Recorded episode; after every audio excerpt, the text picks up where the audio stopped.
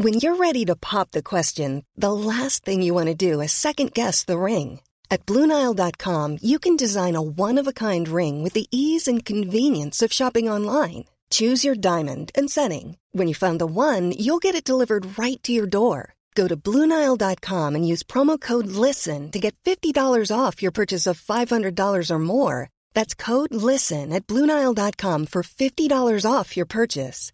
Bluenile.com code LISTEN. Inicia las noticias de la tarde con Jesús Martín Mendoza en Heraldo Radio.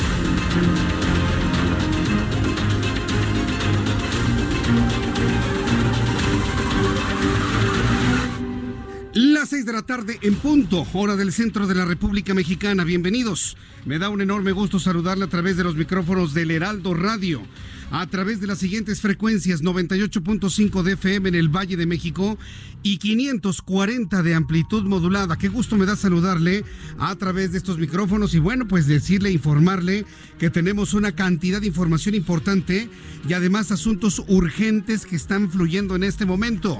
Súbale el volumen a su radio. Le saluda Jesús Martín Mendoza y empezamos con las noticias más importantes.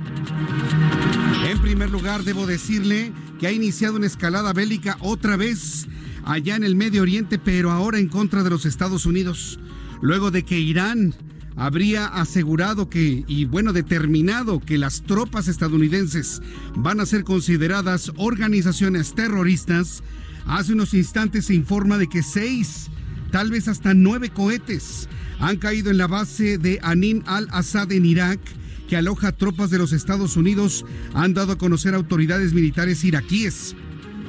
La respuesta bélica, que al parecer es iraní, en contra de una posición estadounidense en Irak, bueno, pues tensa en este momento la situación en el mundo en un nuevo episodio en la tensión bélica que se vive en Medio Oriente, luego de que el Departamento de Defensa de Estados Unidos asesinara a Qasem Soleimani, mando militar de Irán. Los cohetes han impactado en la base en un acto de hostilidad contra la presencia de miembros del ejército estadounidense, han reportado en este momento las eh, agencias informativas. Ya esperábamos, no se iban a quedar con los brazos cruzados en Irán no se iban a quedar con los brazos cruzados en Irán, lamentablemente. Y bueno, pues ahí está la respuesta. Ya hay un primer ataque, lamentablemente, a posiciones estadounidenses en Irak. En cuanto tenga más información, le daré a conocer todos los detalles aquí en el Heraldo Radio. Le invito para que a través de mi cuenta de Twitter, arroba Jesús MX, arroba Jesús MX, me dé sus comentarios sobre esto. También le informaré que la Fiscalía General de la República ratificó que existen ya tres órdenes de aprehensión cumplidas por los hechos, hechos ocurridos en Bavispe, Sonora, contra los miembros de la familia Levarón. Julián Levarón calificó a las personas que perpetraron el ataque en contra de sus familiares como bastardos. Y esto lo dijo en una entrevista telefónica en el Heraldo Televisión con este servidor hoy por la tarde. A, a nosotros nos queda claro que participaron alrededor de 40 bastardos que asesinaron a, seis niños y a, tres mamás, que son familiares de nosotros todos, y quedaron 20 huérfanos de estas eh, señoras ejemplares en nuestra comunidad, y esto no se puede quedar así. Los delincuentes que están en la cárcel dicen que fue una equivocación, que ellos estaban esperando a otros eh, rivales y que por eso eh, les abrieron fuego.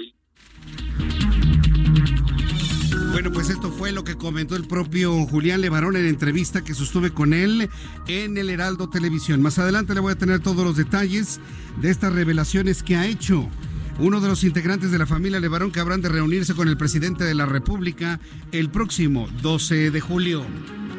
Estamos en el Heraldo Radio, transmitiendo totalmente en vivo. Han llegado hasta nuestra mesa de trabajo imágenes de los misiles que habrían sido utilizados por el ejército iraní en contra de posiciones estadounidenses en Irak. Entonces las bases militares de Estados Unidos han sido atacadas en Irak. Hace unos instantes. Todavía no queda claro si fueron entre seis y nueve cohetes que han caído en la base de Ain al-Assad. Para usted que me está escuchando a partir de este momento, bueno, pues la situación es tensa precisamente en esta zona del mundo. Le voy a tener todos los detalles en los próximos minutos aquí en el Heraldo Radio. Le informo que Andrés Manuel López Obrador, presidente de México, participó en la inauguración de la trigésima primera reunión de embajadores y cónsules, en donde aprovechó para reconocer la labor de la embajadora Teresa Mercado por su labor en Bolivia y recordó que México es el hermano mayor de América Latina y el Caribe. ¿Y eso qué? O sea, presidente, ¿y eso qué? No somos hermanos mayores, todos somos iguales pero ya sabe esta capacidad que tiene López Obrador, presidente de México, de dividir, de dividir, de hacer más a unos, de hacer menos a otros. Escúchele usted mismo. Eh, lo hicimos valer hace poco y aquí quiero aprovechar para hacer un reconocimiento a nuestra embajadora María Teresa Mercado Pérez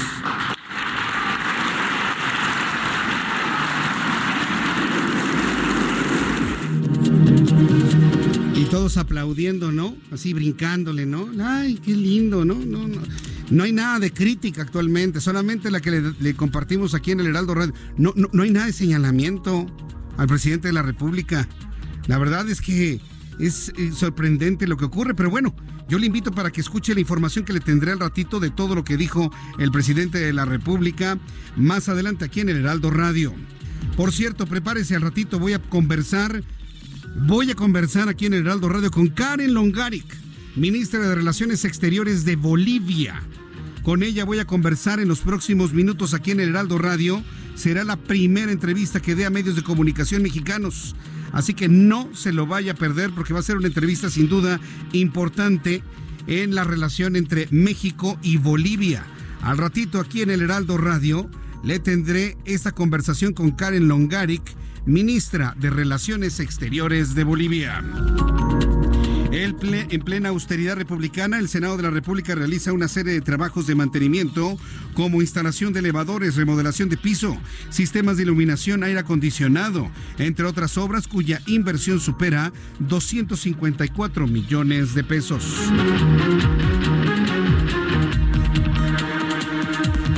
También le que la Cámara de Comercio, Servicio y Turismo de la Ciudad de México estima que habrá un aumento en los precios para los consumidores debido al incremento de impuestos a productos alimenticios.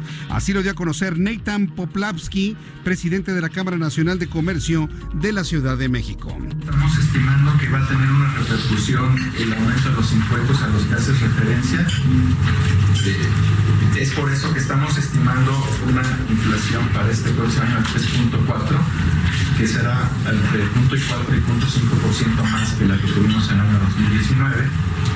También ya tenemos información de que algunas empresas eh, de productos eh, de consumo popular estarán incrementando sus precios a partir de esta semana. Finalmente así lo ha revelado la Cámara de Comercio, Servicios y Turismo de la Ciudad de México. Le tendré todos los detalles más adelante aquí en el Heraldo Radio. Y le informo que la administración del presidente Donald Trump informó que el mundo verá acciones adicionales por parte de Estados Unidos en caso de una escalada en el conflicto al interior de Venezuela o bien si la vida, la vida o la libertad del presidente encargado Juan Guaidó están en riesgo. Esto fue lo que comentó Donald Trump. Al ratito le voy a tener todo lo que dice y lo que ha comentado la Casa Blanca. ¿Van a proteger a Juan Guaidó?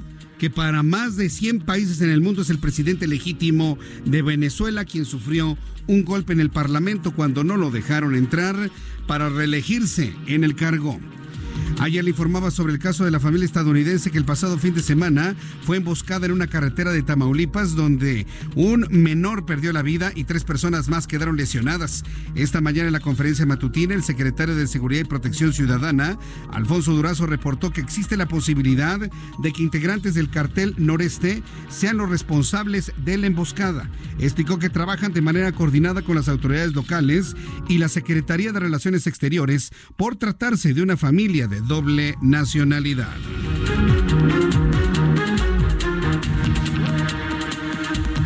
informo que con el operativo de seguridad que se emprendió en Guadalajara por las vacaciones navideñas y de festejos de fin de año, se logró reducir los delitos en la ciudad a más de un 30%, aseguró el alcalde tapatío Ismael del Toro, al resaltar que las labores de vigilancia se reforzaron en los corredores gastronómicos.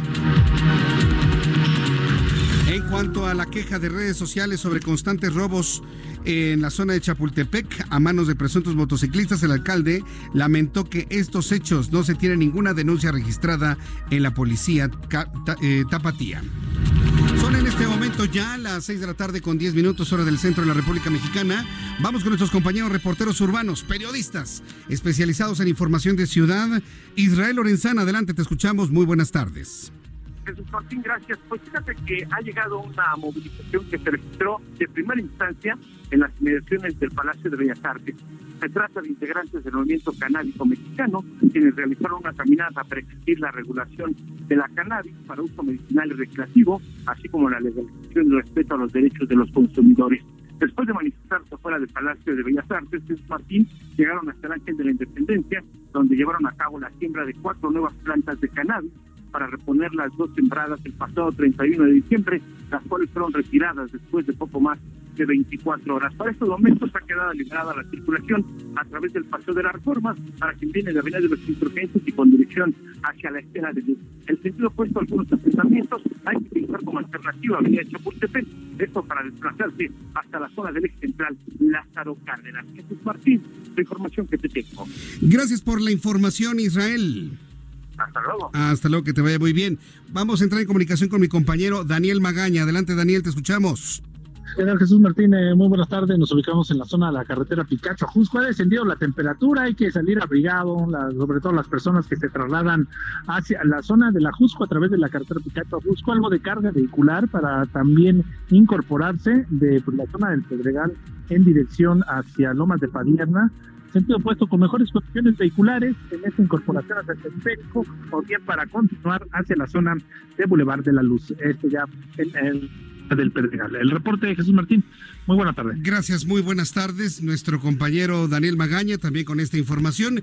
Le invito para que nos sintonice. Ya estamos totalmente en vivo en nuestra en nuestra plataforma de YouTube, a través de YouTube Jesús Martín MX. Además tenemos un, eh, un, chat en vivo para que usted se una con nosotros a través de esta, de esta forma de comunicación. Además, evidentemente, de nuestras frecuencias 98.5 de FM, 540 de amplitud modulada en Guadalajara, 100.3, en Tampico 92.5, en Villahermosa 106.3, en Acapulco Guerrero 92.1. De esta manera estamos iniciando nuestro programa de noticias hoy 7 de enero, que por cierto es un día que va a quedar en la historia de gran, gran nerviosismo debido a este incremento importante en las acciones militares iraníes, se presume, en contra de posiciones estadounidenses en Irak. Pero mientras tanto, con Abraham Arriola vamos a recordar lo que sucedía un día como hoy, 7 de enero, en México. Excelente martes. Esto fue lo que ocurrió en un día como hoy en México. Y aunque son pocas fechas, son muy interesantes. 1986. Muere Juan Rulfo, escritor jalisciense y uno de los más influyentes escritores mexicanos del siglo XX, autor de El Llano en Llamas y Pedro Páramo. Además, el día 7 de enero de 1907, en Río Blanco, ocurre una tragedia en la huelga de Río Blanco, en donde 2.000 operarios agrupados en el Círculo de Obreros Libres se amotinaron frente a la fábrica de hilados y tejidos, la más grande de aquella época. La tragedia ocurrió cuando los trabajadores intentaron quemar la fábrica, saquearon una tienda de raya y liberaron a los reos de la cárcel del lugar, por lo que soldados del 13 Batallón dispararon contra la multitud y se estima que fallecieron hasta 800 obreros. A este evento se le conoce como la tragedia de Río Blanco. Esto fue lo que ocurrió en un día como hoy en México. Gracias, Abraham Arreola, por recordarnos lo que sucedió un día como hoy en México. Y bueno, pues quiero agradecer a todas las personas que ya se unen a nuestra transmisión a través de Jesús Martín MX, a través de Jesús Martín MX. Te invito para que nos vea. Tenemos un chat en vivo y además Jesús Martín MX a través de Twitter. Son las 6 con 14, las 6 de la tarde con 14 minutos, hora del centro de la República Mexicana. Vamos a revisar las condiciones meteorológicas para las próximas horas. El Servicio Meteorológico Nacional nos informa sobre las condiciones que prevalecerán durante las próximas horas. Observamos el informe que nos da el Servicio Meteorológico Nacional sobre el tránsito del Frente Frío número 28. Aunque parece que las condiciones de frío se han empezado a alejar de la República Mexicana, estamos observando cómo esta condición de intenso frío se mantendrá en el centro de la República Mexicana. En estas imágenes que nos da el Servicio Meteorológico Nacional podemos observar esta masa gigantesca, nubosa, importante en el centro del país. Van a bajar los termómetros muy cercanos a los cero grados para que usted lo tome en cuenta. Además de los vientos enrachados, que usted y yo ya sabemos, que ya conocemos, finalmente que nos eh, bajan la temperatura de manera importante. De hecho, el alertamiento, como usted lo podrá ver el Servicio Meteorológico Nacional, es completamente rojo. Frente frío número 29, también ya ingresando al territorio nacional, y masa de aire frío asociado con vigilancia roja, evento de norte con rachas de viento de hasta, de hasta 80 kilómetros por hora y con oleaje de 3 a 4 metros de altura, esto en el istmo de Tehuantepec. En cuanto al pronóstico meteorológico para esta noche y madrugada, el Frente Frío número 29 recorrerá el noreste del país, extendiéndose frente a las costas de Veracruz, ocasionando lluvias puntuales. La masa de aire frío que le da impulso originará nuevo descenso de temperatura en Veracruz, Oaxaca, Chiapas, el estado de Tabasco. También con vientos muy importantes de hasta 50 kilómetros por hora en San Luis Potosí, en Zacatecas, en Guanajuato, en Querétaro, en Hidalgo, en Puebla, en Campeche, en Yucatán y en Quintana Roo. El Servicio Meteorológico Nacional está informando de una extensión de todo el frío prácticamente en todo el territorio nacional y con esto le doy a conocer el pronóstico del tiempo para las siguientes ciudades. Amigos que nos escuchan en el Estado de México, para el día de mañana habrá una temperatura de 1 bajo cero, la máxima estará en 20. En Guadalajara, Jalisco, mínima 7, máxima 24. En Monterrey, Nuevo León, mínima 12, máxima 21. Amigos que nos escuchan en Tampico, Tamaulipas, mínima 16, máxima 24. En Villahermosa, Tabasco, mínima 17, máxima 27. Acapulco, Guerrero, mínima 21, máxima 31. Y aquí en la capital de la República, la temperatura en este momento 18 grados, mínima 6 y máxima 22 grados Celsius.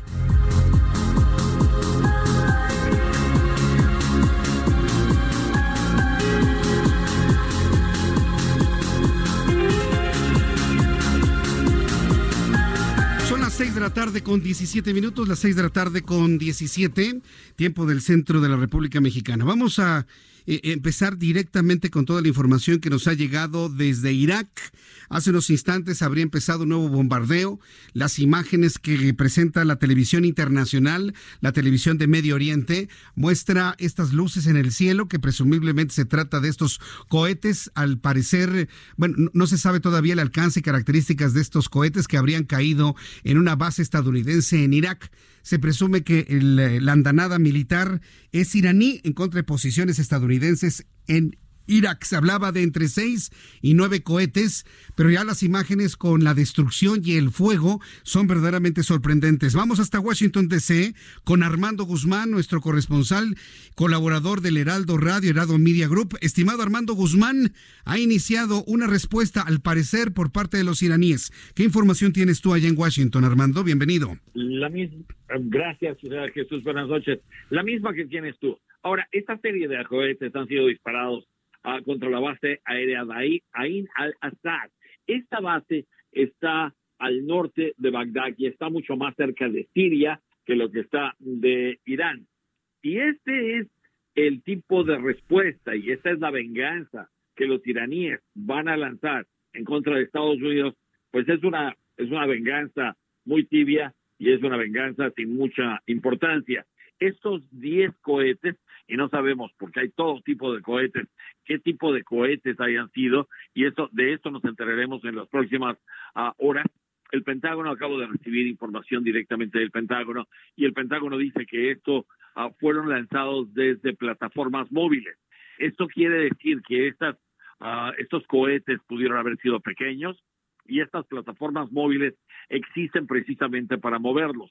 En los casos de algunos países ah, tienen baterías que son movibles y que lanzan este tipo de cohetes que no tienen gran capacidad de destrucción, pero que hacen mucho ruido.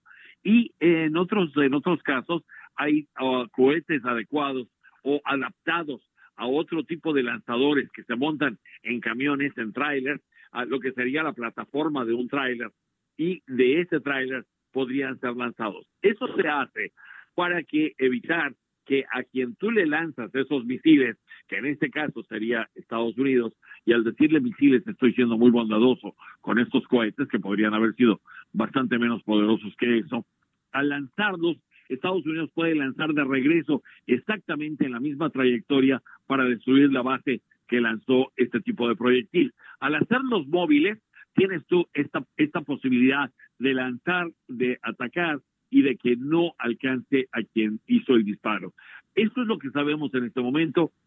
Eh, la Casa Blanca, eh, en, el, en el asesor de seguridad y una serie de funcionarios de seguridad nacional estaban reunidos hasta hace un momento con el presidente Donald Trump, tratando de establecer primero qué tipo de ataque ha sido, segundo desde dónde ha sido lanzado, tercero de si se trata en realidad de la respuesta de Irán o si se trata solamente de uno de los ataques, de los muchos ataques que Irán ha estado prometiendo. Y curiosamente, curiosamente con todo esto, lo que están haciendo los iraníes es probando lo que Estados Unidos y la inteligencia militar de Estados Unidos ha estado diciendo desde la semana pasada, que este tipo de ataques en contra de varias bases militares de Estados Unidos y de instalaciones militares de Estados Unidos en, Oriente Medio era lo que estaba preparando el general Soleimán cuando fue uh, cuando cuando fue asesinado por Estados Unidos precisamente para detener este tipo de actividad. Entonces ahí lo tienes.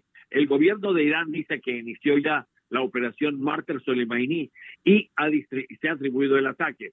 Ahora, ellos citan a la televisión estatal de Irán ah, como que esta ha sido una de las muchas respuestas aún más devastadoras que habrá en el futuro. Al menos 10 cohetes, los que impactaron la base, que se encuentra, como se digo, al norte, unos 200 kilómetros al norte de Bagdad. En Irak hay al menos 6.000 soldados estadounidenses y es el quinto país en, en Oriente Medio con más tropas detrás de Afganistán, de Qatar, de Kuwait y de Bahrein. En Bahrein está ah, la, base de, la séptima flota naval, naval y aérea de Estados Unidos. Y entonces todos estos son blancos importantes que podrían tener, ah, que podrían ser importantes para los iraníes, pero van de tamaño como la base de la séptima flota en Bahrein, que es una base muy grande, hasta instalaciones pequeñas en las que podría haber 15 o 40 o 20 o 5 soldados estadounidenses. Hay 55 mil soldados de Estados Unidos a través de Oriente Medio y entonces todos ellos están expuestos a este tipo de ataques. Hasta hoy no hay ningún tipo de confirmación de muertes o de heridos y lo que sí te puedo decir es que estoy recibiendo información en este momento de que fueron dos bases las que recibieron en Irak esta andanada de 10 cohetes que fueron lanzados desde algún punto o en Siria o en Irán, que son los vecinos que quedarían al norte, del lado oeste y del lado este de, eh, del lugar en donde está instalada esta, esta base en Al-Assad, que está en el norte de Irak. Eh, fíjate, que ahora que estás comentando la, la, posición geográfica de esta base de Al-Assad allá en Irak, pues sí, efectivamente está más cerca de Siria que de Irán. Ahí es donde surge la, primera duda, ¿no? Si, si son misiles enviados desde Siria o enviados desde Irán. Ahí, para empezar, ya la situación es algo extraña, Armando. Efectivamente, y eso es lo que está tratando de dilucidarse. Lo que hicieron los iraníes lanzando estos cohetes es dándole a Estados Unidos una gran cantidad de información de inteligencia, porque ahora vamos a saber qué tipo de cohetes son, qué tipo de lanzadores tienen, qué tipo de, uh, capacidad militar tienen en realidad para hacer este tipo de cosas. Estados Unidos es muy difícil que respondiera con un ataque similar a, esto y eso es lo que está tratando de evitarse porque entonces sí habría, ¿qué te diría? habría broncas y habría ataques mutuos en el Medio Oriente y esto podría llevar a algo mucho más grande. De acuerdo con Stephanie Grisham, que es el secretario de prensa de la Casa Blanca, dice que el presidente Donald Trump está monitoreando la situación de cerca y consultando con sus ah, asesores de seguridad nacional. Bueno, esto es obvio.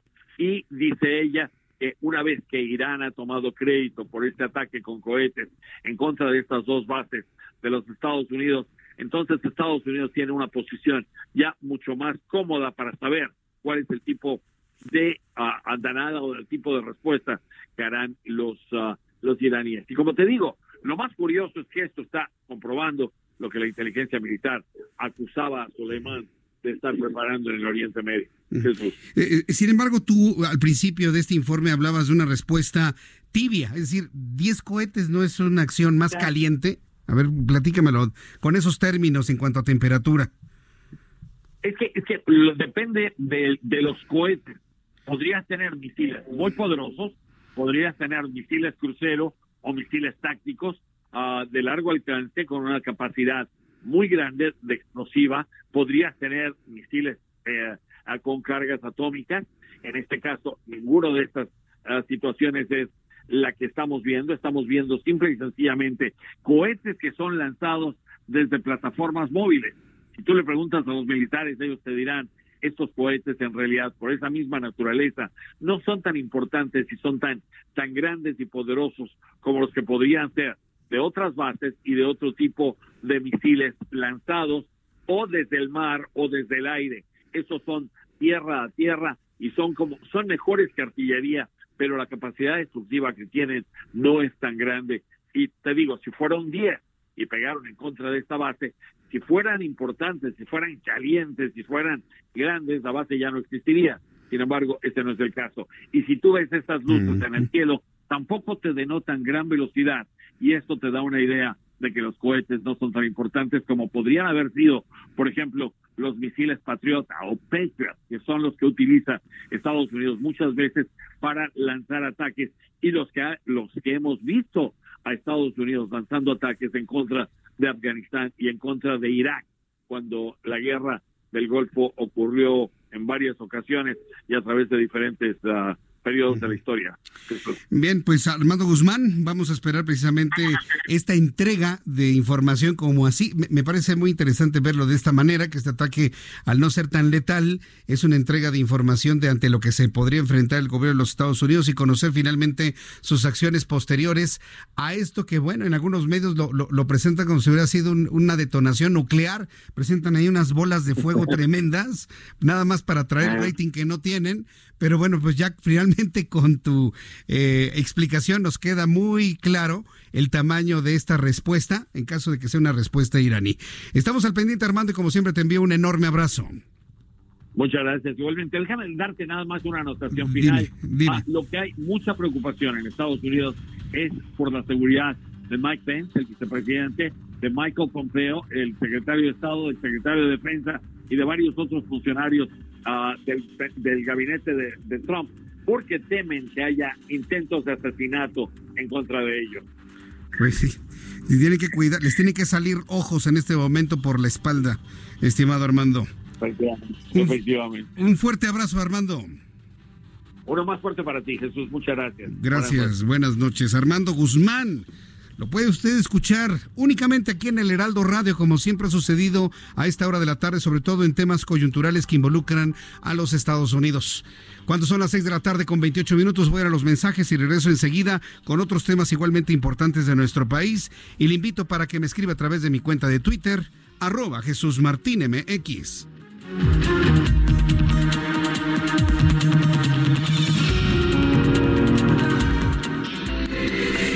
Radio y Waze te llevan por buen camino.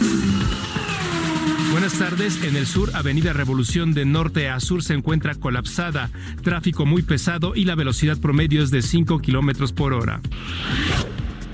En el poniente, tráfico muy pesado en periférico en ambos sentidos. La velocidad promedio es de 12 kilómetros por hora. Y en Avenida Observatorio, particularmente, vas a cruzar esta zona en unos 15 minutos. En el norte, Avenida Mario Colín representando una gran alternativa en ambos sentidos. Esta es una alternativa por si te diriges por estos rumbos. En el centro, circuito bicentenario a la altura del aeropuerto con mucho tráfico. La velocidad promedio en ambos sentidos es de 17 kilómetros por hora. Con el Heraldo Radio y Waze te damos soluciones en tu camino. El Heraldo Radio 98.5. Escuchas a Jesús Martín Mendoza con las noticias de la tarde por Heraldo Radio, una estación de Heraldo Media Group.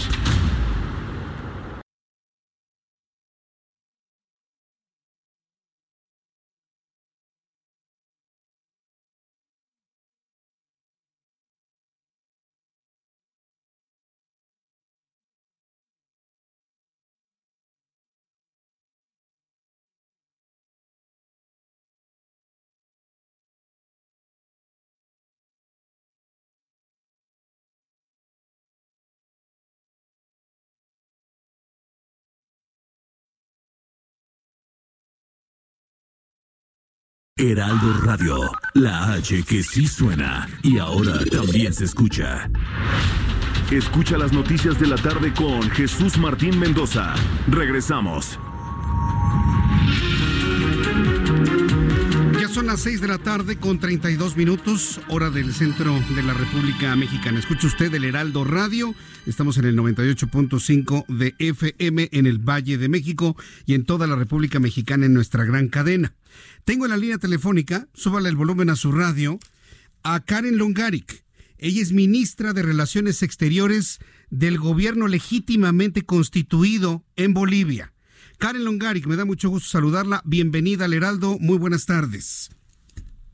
Muy buenas tardes, Jesús. ¿Cómo está usted a la orden? Me da mucho gusto el tenerla en nuestro programa de noticias y como seguramente sabrá, hemos llevado el seguimiento de esta, vamos a llamarla, crisis diplomática entre México y Bolivia. Eh, en primer lugar, quiero preguntarle, ¿cuál es su evaluación en este momento? ¿En qué punto se encuentran las relaciones diplomáticas, las relaciones de gobierno a gobierno y las relaciones pueblo-pueblo entre Bolivia y México, Karen? Bueno, mi impresión es que va mejorando.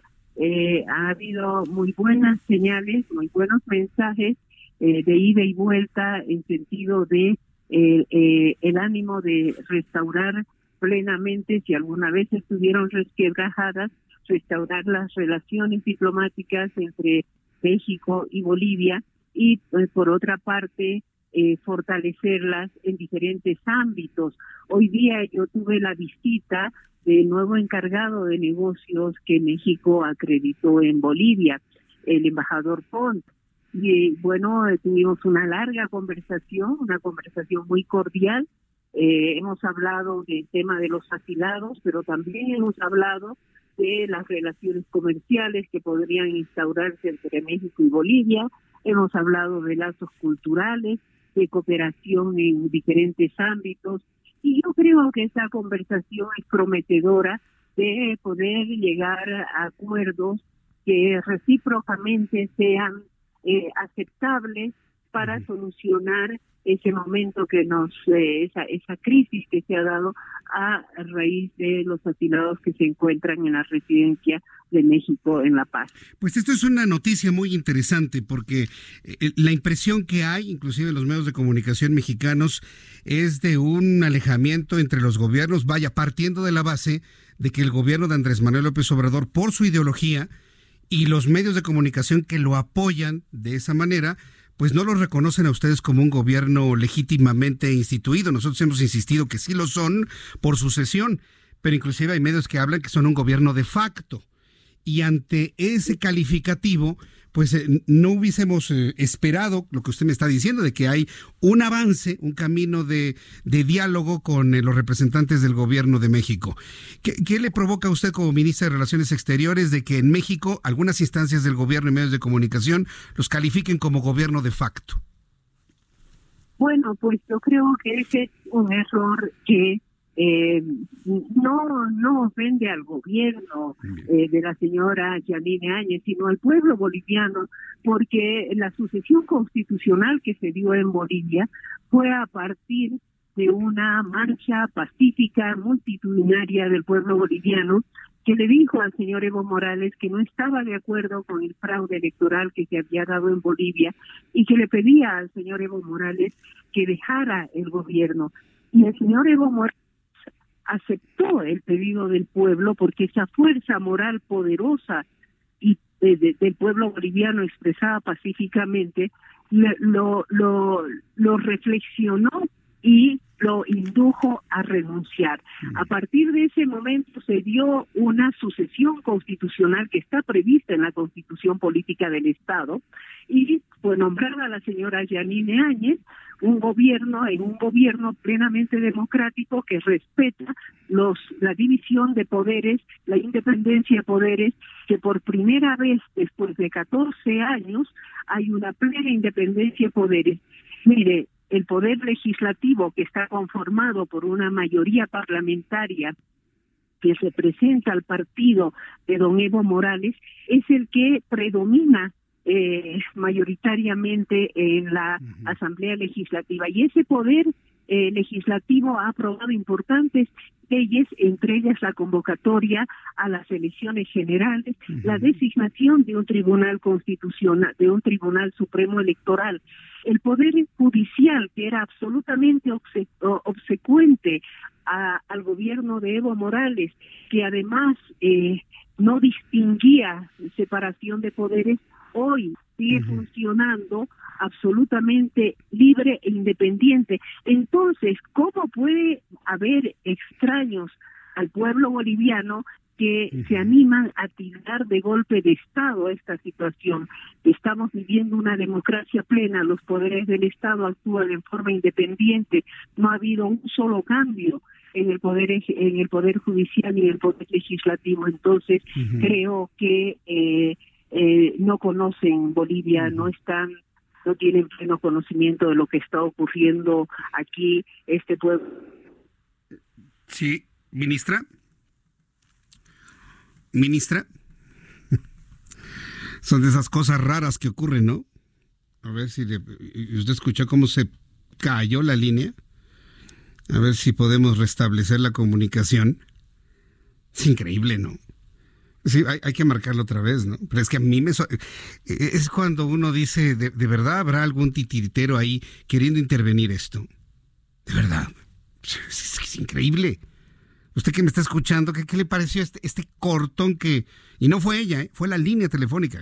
Uno identifica cuando es la línea telefónica cuando inmediatamente la cortan. Has de tener intervenido tu teléfono, Geo. Seguramente, ¿eh? A ver, vamos a ver si es posible hacer otra vez el enlace. Pero bien, bueno, finalmente ahí hay una, una aseveración muy interesante. Bueno, dos puntos muy importantes que ha ya adelantado eh, Karen Longaric, ministra de Relaciones Exteriores de Bolivia, en el Heraldo, en exclusiva para el Heraldo de México. En primer lugar, que hay buenos mensajes del gobierno mexicano para restaurar la normalidad de las relaciones con Bolivia. Y yo creo que esa es una nota fundamental, importante como para cabecear nuestra edición del día de mañana. Karen Longaric, ministra de Relaciones Exteriores, ha revelado que hay buenos mensajes por parte del gobierno de México para restaurar las relaciones con toda normalidad. Y esto se refiere a la visita que hace unas horas le realizó el nuevo encargado de negocios de la Embajada de México en La Paz, en donde abordaron temas, en primer lugar, la situación de los asilados. En segundo lugar, las negociaciones de comercio entre ambos países y la posibilidad de llegar a una serie de acuerdos aceptables entre México y Bolivia.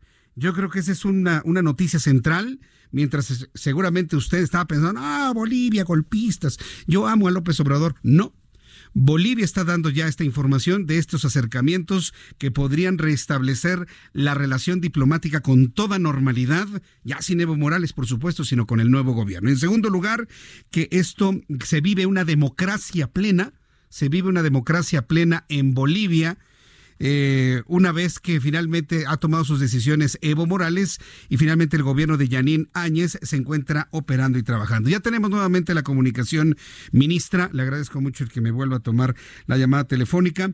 Y bueno, pues yo creo que al establecer usted que vive Bolivia en este momento una democracia plena, y hay buenas señales del gobierno de México para restablecer la relación diplomática con Bolivia, pues el siguiente punto es saber qué va a pasar con los asilados en la representación diplomática mexicana en La Paz. ¿Cuáles son los, los elementos y argumentos que tiene Bolivia para solicitar la entrega de estas personas y puedan pues eh, ser que comparezcan ante la justicia boliviana? Coméntenos, por favor, ministra. Voy a comentarle puntualmente los elementos jurídicos que le permiten al gobierno de Bolivia, es más bien al Poder Judicial en Bolivia, el reclamar la entrega de estas personas que están indicadas de cometer delitos graves, entre ellos el terrorismo. Mire, eh, el argumento de, México indicaba de que eh, los mandamientos de apremio habían sido expedidos con posterioridad a la fecha en que México les otorgó asilo. Pero claro, por supuesto que es así. Nosotros no negamos esto. Eh, pero la indicación que se ha hecho a estas personas es por delitos cometidos con, anterioridad a su estatus de asilado. Entonces, eh, este en este caso, no nos ajustamos plenamente a todas las reglas que rodean al asilo diplomático o al asilo territorial. El Ministerio Público, el Poder Judicial ha hecho un requerimiento de entrega de estas personas por delitos cometidos con anterioridad a su condición de eh, asilados. Por otra parte, el Poder Ejecutivo no puede transar sobre ese tema porque aquí hay una división respetuosa de poderes ¿no? Hay poderes independientes, el poder ejecutivo no puede negociar sobre una orden expedida por el poder judicial. Lamentablemente es, es así y lo otro sería, eh, como le digo, eh, eh, invadir poderes que no le corresponden al poder ejecutivo.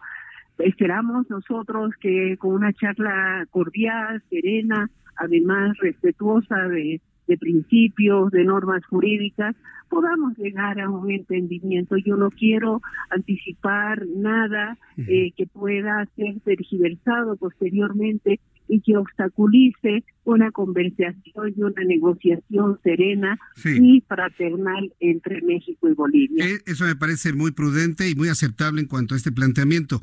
Pero ahora dígame, ¿de qué se le acusa a estas personas que están asiladas? Son nueve personas, ¿verdad? Sí, mire, eh, alguna, eh, en el caso del señor Quintana, de Ramón Quintana, eh, se lo acusa de terrorismo e instigación al terrorismo, además de sedición.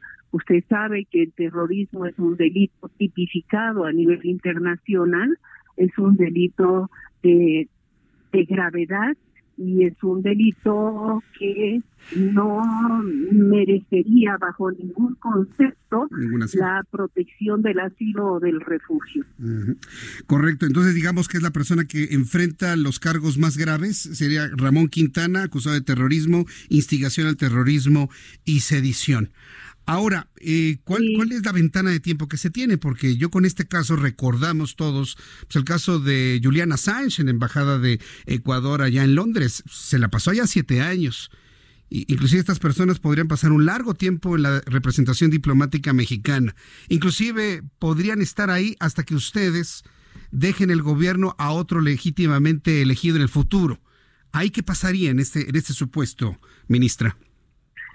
De hecho, que eso podría suceder, no solamente ha ocurrido en el caso de Julian Assange, ha ocurrido también en épocas pasadas en el caso de Aya de la Torre, líder del APRA peruano, que estuvo eh, durante más de cinco años eh, asilado eh, en la Embajada de Colombia en Perú. Pero bueno, confiamos en que no va a ocurrir eso. Eh, yo soy una persona muy propositiva en ese sentido.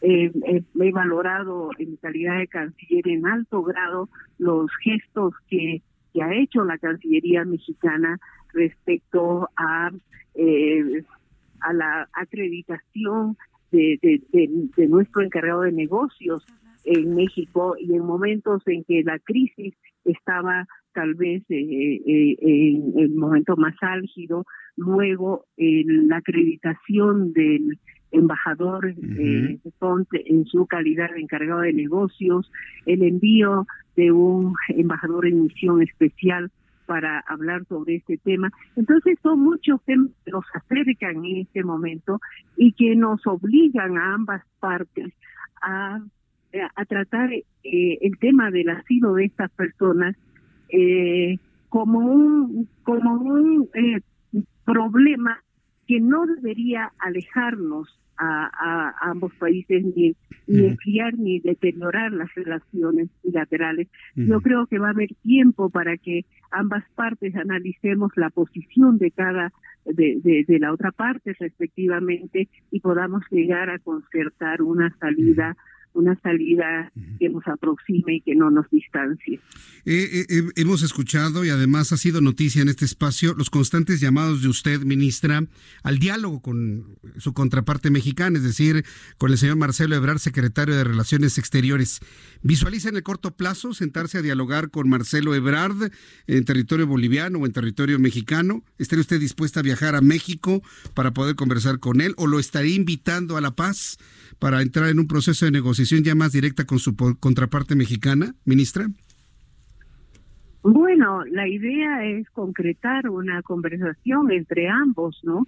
Eh, ahora, como usted bien dice, yo he, sugerido, he insinuado esa conversación, esa reunión, eh, no he tenido una respuesta directa, pero creo que se están dando los primeros pasos para concretar esa reunión en cualquier momento. En el caso de Evo Morales, que aunque él en su refugio ahora en Argentina, insiste que ustedes son un gobierno de facto, un gobierno golpista, pero al mismo tiempo ya prepara todo lo necesario con su partido político, el Movimiento al Socialismo, para participar en el proceso electoral.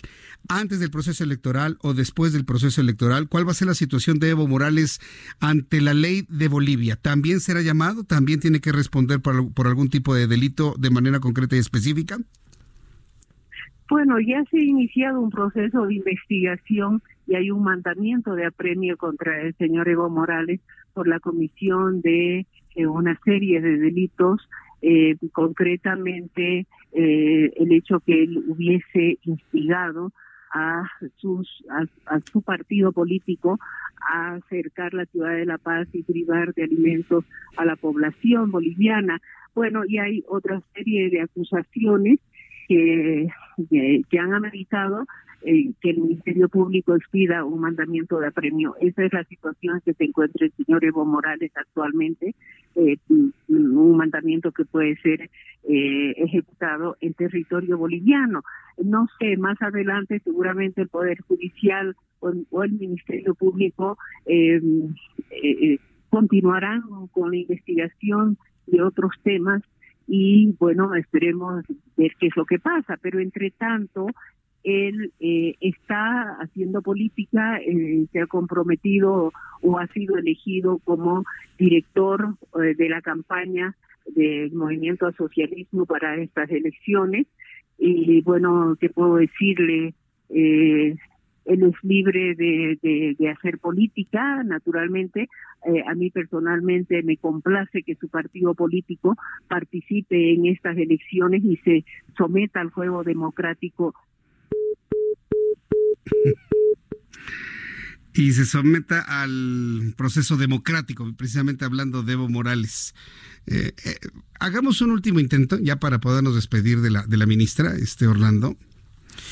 Y bueno, pues ahí se está haciendo la investigación en contra de Evo Morales, sobre todo por esas responsabilidades cuando ocupaba el gobierno. Y evidentemente, por, por, sus intentos, primero, el intento de, fraude electoral, bueno, con, concreto ya finalmente establecido y visualizado y denunciado. Y pues todo lo va a resolver Karen Longaric en esta conversación con un buen deseo de, de, de, una negociación tranquila, una buena negociación con el gobierno de México. Lamentablemente, Marcelo Ebrard no le ha contestado los llamados a un diálogo, eso ya también lo dejó en claro, pero también no quiere de alguna manera eh, interferir con el buen camino que van las cosas. ¿eh? Y yo creo que nos quedamos con eso precisamente. Asegura Karen Longaric, ministra de Relaciones Exteriores, que hay en este momento buenas eh, líneas de comunicación, buenas líneas de comunicación con, con el gobierno de México. Entonces, eh, ya en unos instantes más, bueno, seguimos precisamente marcándole, sí, seguimos marcándole para poder tener ya un último contacto con ella y cerrar la, conversación que hemos tenido, que nos ha dado muy buenos datos y sobre todo eh, la situación de, de Ramón Quintana, ¿no? que sería el hombre que en primer lugar, ¿sí? en primer lugar sería la persona que requeriría Bolivia. Y me da la impresión en el planteamiento que si es entregado Ramón Quintana a las autoridades, al Poder Judicial de Bolivia, no al gobierno de Yanín Áñez, sino al Poder Judicial de Bolivia, las otras personas podrían obtener salvoconducto. Tengo esa impresión en cuanto al planteamiento, pero vaya, no adelantemos vísperas y bueno, pues estaremos eh, muy atentos de las reacciones que genere esta conversación que sostuve con Karen Longaric hace unos instantes. Son las 6.51, las 6 de la tarde con 51 minutos hora del centro de la República Mexicana. Hemos nosotros aquí en el Heraldo Radio avanzado en otras noticias porque ya Armando Guzmán ha dejado en claro que el ataque que se vivió en, eh, en Irak no fue un ataque que pueda señalarse como gravísimo, ni mucho menos. No hay lesionados, no quedó destruida la base. Eh, fue un ataque completamente tibio. Y bueno, pues eh, finalmente fue un ataque donde Irán le dio información o Siria, porque están determinando quién fue el que atacó, Siria o Irán le dio información importante a los Estados Unidos de cuál es su poderío armamentístico, ubicaciones, capacidades, novedad o antigüedad del equipo, en fin.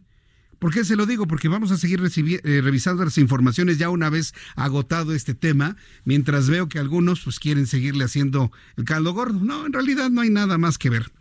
Esto no es finalmente la respuesta que algunos esperarían al asesinato de Qasem Soleimani, hace algunos días, la semana pasada. Esta no es la respuesta definitivamente ante el poco efecto que tuvo este ataque a esa base estadounidense. Pero en cuanto tengamos más información, se lo daremos a conocer, por supuesto, aquí en el Heraldo Radio. Son las 6 de la tarde con 53 minutos hora del centro de la República Mexicana. En unos instantes vamos a ir al informe, al resumen de noticias. Le recuerdo que... Eh, en cada corte comercial vamos a estar escuchando el informe vial el reporte vial de nuestros amigos de Waze y el Heraldo Media Group. Nos hemos unido para revisar toda la información de vialidad que existe en la capital de la República. Por ejemplo, en este momento decirle que hay muchos problemas de circulación otra vez en el circuito interior a la altura de Chapultepec, en ambos sentidos, totalmente a vuelta de rueda. Todo el viaducto para quienes quieren ir al aeropuerto por esta vía está completamente detenido. Mejor utilice el circuito interior o vialidades alternas. Avenida de los Insurgentes en todo su tramo está completamente detenido. Antes de la glorieta de los insurgentes, diversas obras al cruce con Colima, al cruce con la calle de Puebla, mantienen el tránsito completamente detenido. Voy a ir a los anuncios, regreso con un resumen de noticias y le recuerdo a nuestros amigos que nos escuchan en el interior de la República que continuamos con la información hasta las 8 de la noche. Lo que tiene que hacer es seguirnos a través de www.heraldodemexico.com.mx www.heraldodemexico.com.mx y en el del país a través de dos frecuencias ya. 98.5 de FM, Heraldo Radio 9. 8.5 de FM y a través del 540 de amplitud modulada.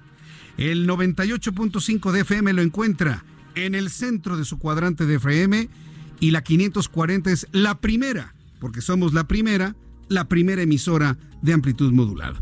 Vamos a ir a los mensajes, regreso con un resumen. Está usted escuchando El Heraldo Radio.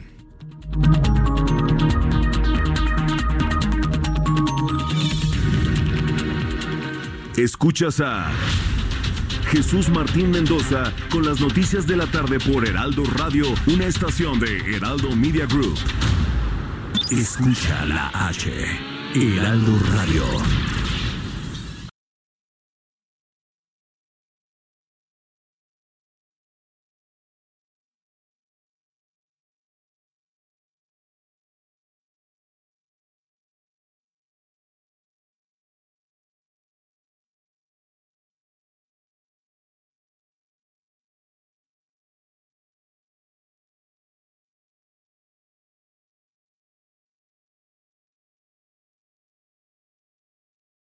Heraldo Radio. La HCL se comparte, se ve y ahora también se escucha.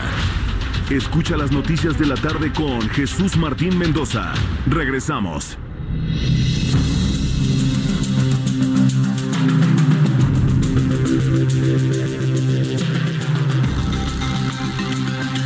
Estas son las noticias en resumen. Escucha usted el Heraldo Radio. Yo soy Jesús Martín Mendoza y le doy a conocer lo más destacado hasta este momento.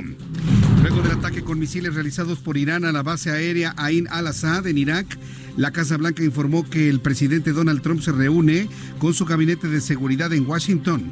El Pentágono confirmó que el ataque fue de más de una decena de misiles.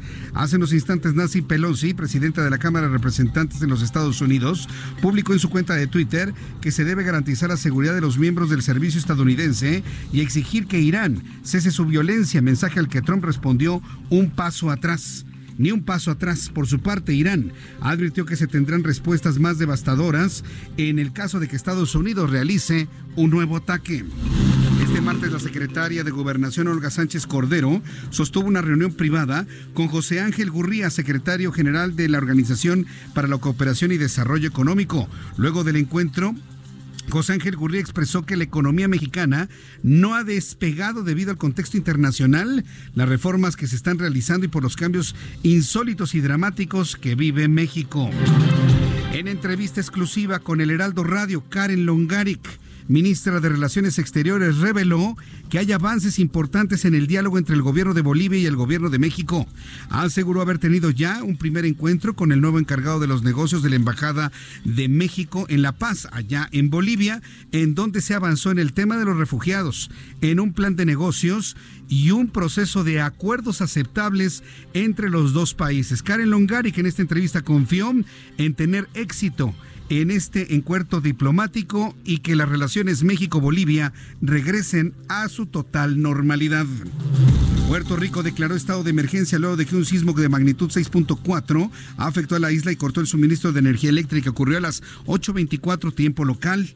Asimismo, como resultado del fenómeno natural, el gobierno de Puerto Rico indicó que 255 personas fueron desalojadas. Mientras tanto, la administración estadounidense se dijo lista para ayudar en la recuperación de la isla. El líder opositor Juan Guaidó llamó a manifestarse para el jueves, el viernes y el sábado tras renovar este martes su juramento como presidente encargado de Venezuela. Ya adelantó que el martes próximo habrá otra movilización hasta el Palacio Legislativo. Sin embargo, el dirigente no dio mayores detalles sobre su convocatoria. El humo de los incendios forestales en Australia llegó al sur de Brasil, por increíble que parezca. Así lo confirmó el Instituto Nacional de Investigaciones Espaciales. El director de Meteorología de Chile informó que el humo proveniente de Australia era visible ya en Brasil y en Argentina. Son las noticias en resumen. Le invito para que siga con nosotros. Yo soy Jesús Martín Mendoza.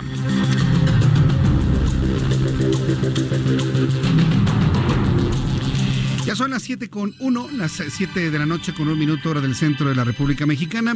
Vamos con mi compañero Israel Lorenzana, quien nos tiene toda la información de la vialidad a esta hora de la tarde. Adelante Israel. Jesús Martín, gracias. Pues complicada la realidad en estos momentos para nuestros amigos que se desplazan a través de la zona de Tlalpan. Procedentes de Churubusco, de Veducto y con dirección hacia San Antonio Abad, la circulación en términos generales a vuelta de rueda.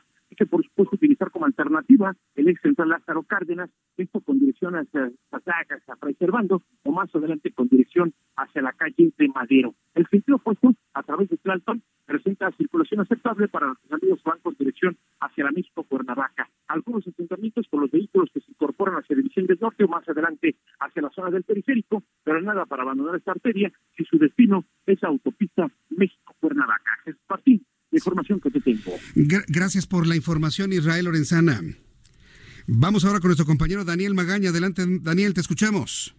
Así es, Jesús Martín, pues continúan estas obras para las personas que utilizan la zona del anillo periférico. En el tramo de calle 7 para trasladarse hacia el Estado de México, hacia la zona de Nezahualcóyotl, de este carril eh, de Metrobús, están haciendo reparaciones.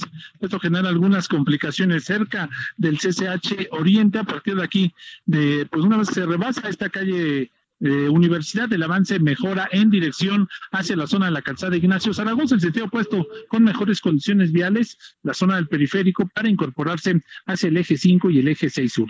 El reporte, muy buena noche.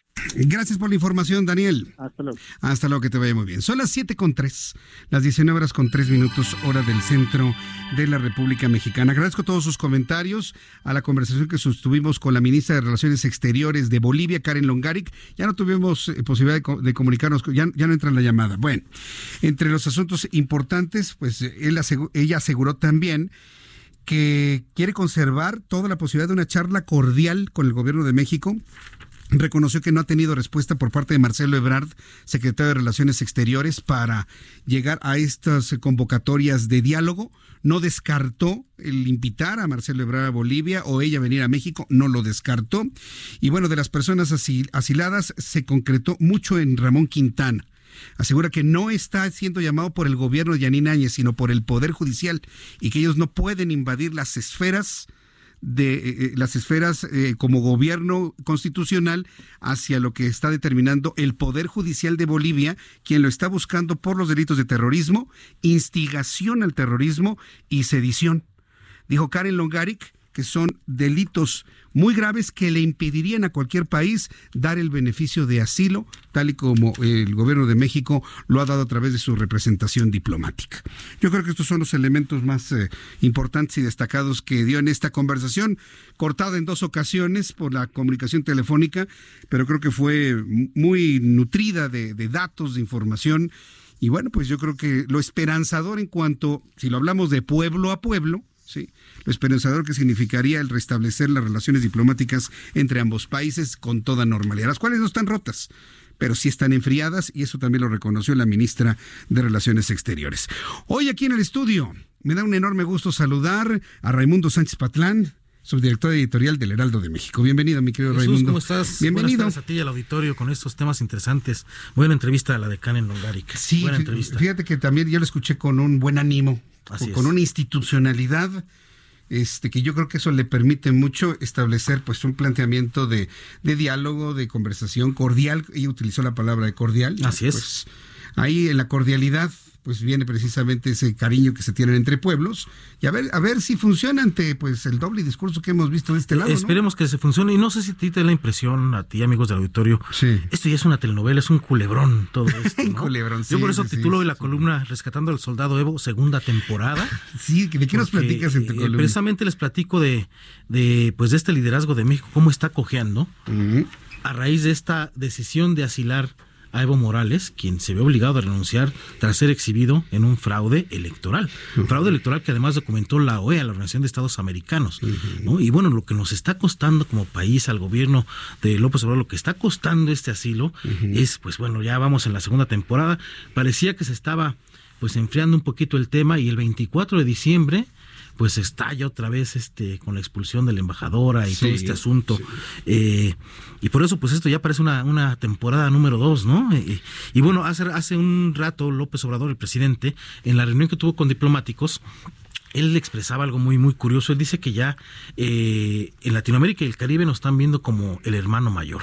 Y escuchamos a, a Karen Longaric, la ministra de Exteriores de Bolivia, no hablándole como hermano mayor, No, hablándole de igual de a igual igual. igual, de igual igual, ¿no? Entonces por ahí, este. Es que, es que viene López el- Obrador tiene una capacidad para dividir, para decir tú eres mayor, tú eres más chiquito. Bueno, es un más- discurso que maneja. Bueno. es un discurso. Ahora, mañana, mañana va a ser un día importante en esta relación de México-Bolivia, que como bien dices, no está rota, pero está en su punto más débil.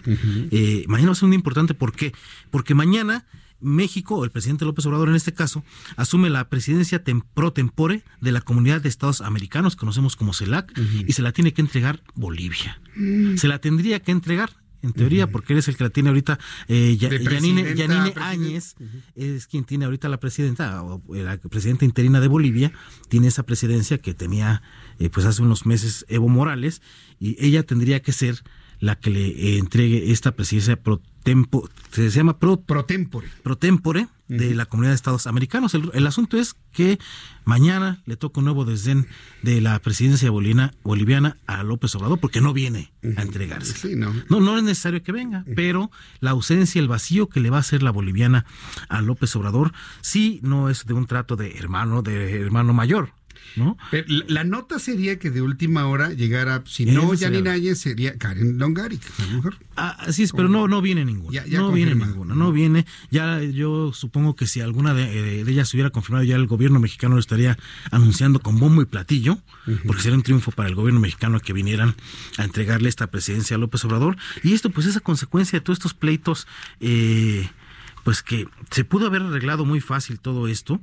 Eh, y bueno, están saliendo a la luz cosas eh, que nos pueden eh, dar idea de lo que pasó con esta salida abrupta de Evo Morales del país que se fue por la puerta trasera, sin, sin la clásica despedida de con caricia en el cachete, ni nada de eso. Fíjate que eh, ya se supo que un alto funcionario de la Casa Blanca le, le dijo a el presidente de Argentina, Alberto Fernández, que Donald Trump está a disgusto por el asilo que está dándole eh, a Evo Morales en Argentina. Y no solo eso, sino que dijo, oye, fíjate Alberto que esto podría poner en riesgo pues los apoyos del Fondo Monetario Internacional hacia tus proyectos energéticos. Y a Alberto Fernández le interesa mucho este apoyo del Fondo pues Monetario Internacional. de la barranca en tiene, tiene los campos de shale eh, en Vaca Muerte, en este gran yacimiento que tiene, pues necesita esos fondos.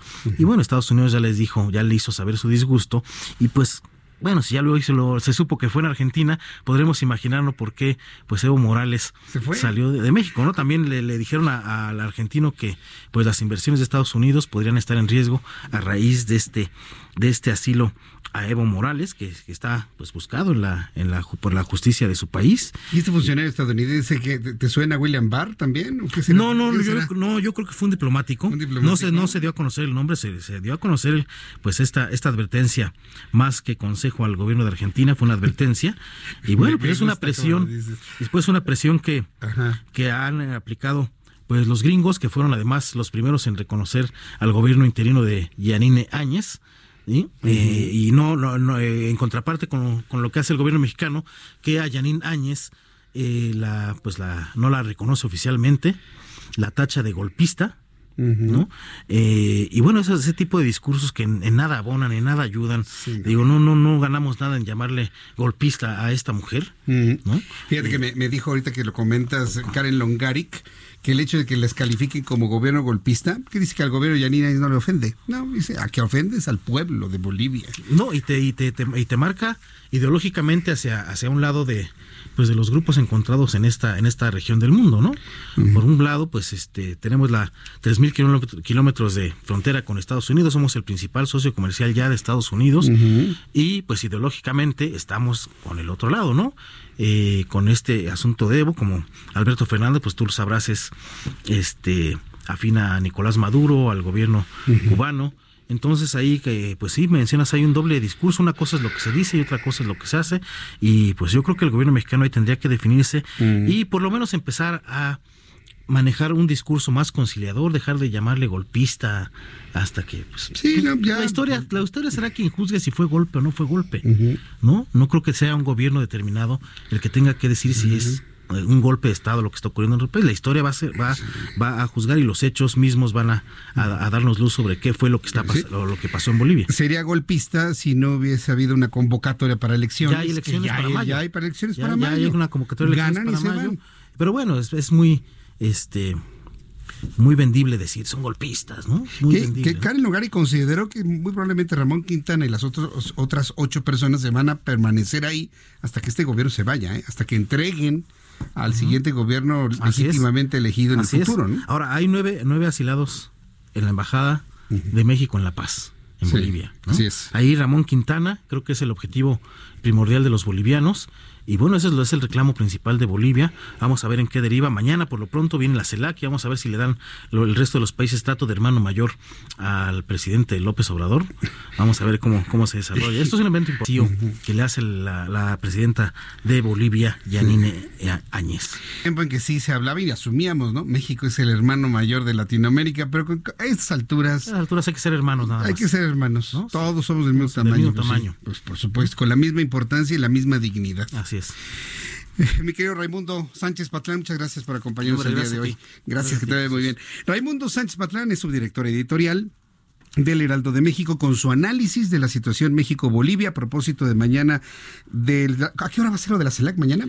Mañana, ay, la hora no la tengo, pero debe ser, el transcurso de la mañana, a, mediodía.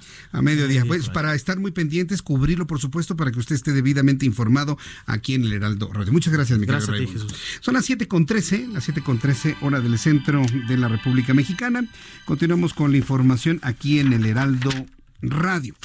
Bueno, pues vamos con la información que se ha generado sobre Irán. Seguimos todavía revisando y tenemos información que ha ocurrido en los, en los últimos eh, minutos. Nada más eh, recapitulando un poquito, iniciamos nuestro programa de noticias para las personas que nos acaban de sintonizar con una andanada de ataques a una base militar estadounidense. Armando Guzmán, que es nuestro corresponsal en Washington, D.C., usted conoce a Armando Guzmán, es un hombre profundamente enterado, ¿sí? Ha aclarado que el ataque no mermó las capacidades militares de los estadounidenses, tampoco causó bajas, tampoco destruyó la, base militar en suelo iraquí. Es decir, una muestra de un poderío muy tibio por parte de lo que se está investigando, iraníes o sirios quienes hayan perpetrado este ataque. La base militar está más cerca de Siria que de Irán lo que bueno, pues se podría de alguna manera hacer pensar que efectivamente se trató de iraníes en defensa, eh, eh, perdón, de sirios en defensa de Irán, lo que habría ocurrido. Entonces, como ya le habíamos comentado, Mark Spencer, secretario de la Defensa de los Estados Unidos, ofreció hoy a Irán la posibilidad de conversar sin condiciones previas. Esto se dio antes del ataque, ¿eh? Y esto es importante, esto que le estoy informando, este ofrecimiento sucedió antes del ataque, el cual ha sido noticia principal el día de hoy. Mark Spencer, secretario de la Defensa de Estados Unidos, ofreció hoy a Irán la posibilidad de conversar sin condiciones previas para calmar los ánimos luego de la muerte del general Qasem Soleimani. En rueda de prensa, el secretario de Defensa estadounidense afirmó que la Casa Blanca está preparada para lo peor, pero confía en que Teherán acepte el diálogo para buscar un nuevo camino y recalcó que su país mantendrá sus tropas en Irak. Pero ya después de esto habrá que ver cuáles son las nuevas decisiones. En la línea telefónica, Juan Musiamione, analista financiero. Mi querido Juan, me da un enorme gusto saludarte. Bienvenido. Muy buenas tardes. Noches ya mi querido Jesús Martín, qué gusto saludarte y pues también hacerlo en este 2020, primero deseándote mucha, mucha salud, porque si tú tienes salud, del resto tú te encargas y seguro te irá muy bien. Igualmente, amigo Juan, te deseo que te vaya muy bien en todos tus proyectos, en todas tus visualizaciones en este año 2020 un año que nos va a plantear una buena cantidad de retos si tomamos el concierto internacional, estimado Juan. ¿Cómo has visto esta escalada entre Estados Unidos e Irán? Ya sabes que lo que pase en Estados Unidos afecta eh, desde el punto de vista financiero todo el mundo. ¿Cómo lo estás viendo y cuáles son tus expectativas, Juan?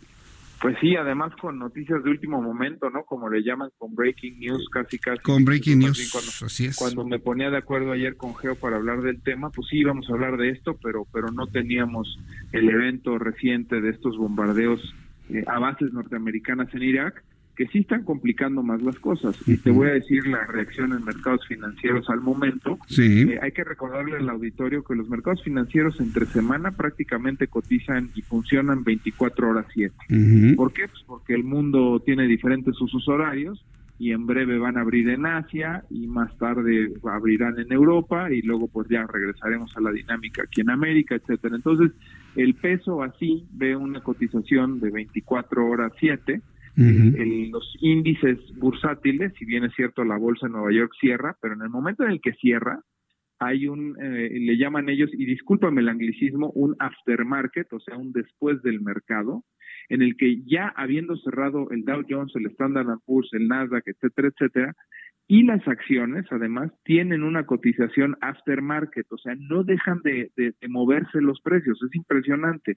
¿Por qué te cuento esto? Porque ahora que hubo este bombardeo hace algunos minutos, pues resulta que en el aftermarket, en el después del mercado, la apertura de los mercados en Estados Unidos para el día de mañana, pues apunta fuertemente negativa algo así como 350 puntos, que es casi el, el 2% del, de baja a la apertura del, del Dow Jones. ¿Por qué? Por la incertidumbre que te genera un conflicto geopolítico en el que hoy desconoces las proporciones de lo que pueda llegar a ocurrir y, de entrada, pues ahora eh, los ojos están puestos en la respuesta de Estados Unidos de nuevo, ¿no? Ya atacó a Estados Unidos, ¿no? Con el ataque al, comandante Soleimani, ya respondió ahora a Irán atacando estas bases en Irak norteamericanas, pues ahora los ojos regresan como en partido de tenis al Pentágono y a Washington a ver qué viene, ¿no?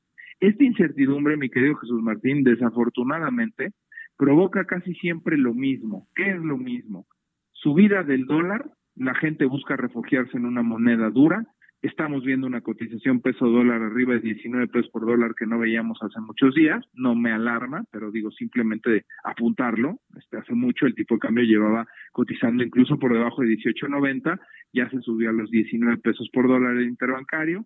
Vemos una alza importante en el oro. Generalmente cuando hay una guerra, cuando hay la posibilidad de que un conflicto geopolítico escale, la gente se refugia en oro. El oro que, no ha sido una buena inversión en, los últimos años y que no había subido, en los últimos días ha visto una alza importante, ya está cotizando incluso por arriba de los 1.570 dólares, cuando había estado estacionado durante mucho tiempo en 1.300, 1.350.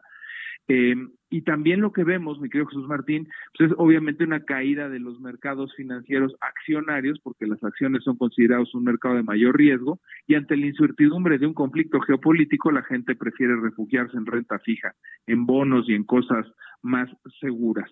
Por último, te comento que algo que también ocurre y está ocurriendo también en esta ocasión, es el petróleo sube de precio.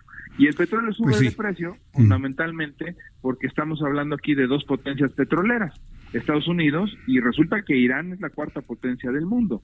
En este conflicto tan serio entre estos dos países, pues esto momentáneamente, me atrevería a decirte, y, digo qué pena que sea así, es una paradoja, podría incluso hasta beneficiar a México. ¿Por qué? Pues porque nosotros presupuestamos vender petróleo durante el 2020 a 49 dólares el barril y ahorita lo estamos vendiendo casi 7 u 8 dólares más caro producto de este conflicto y de estas tensiones, ¿no? Es algo normal y es algo natural porque si este conflicto bélico escalara, pues la fuerte producción que tiene Irán para el mundo podría detenerse, escasea y por eso sube de precio.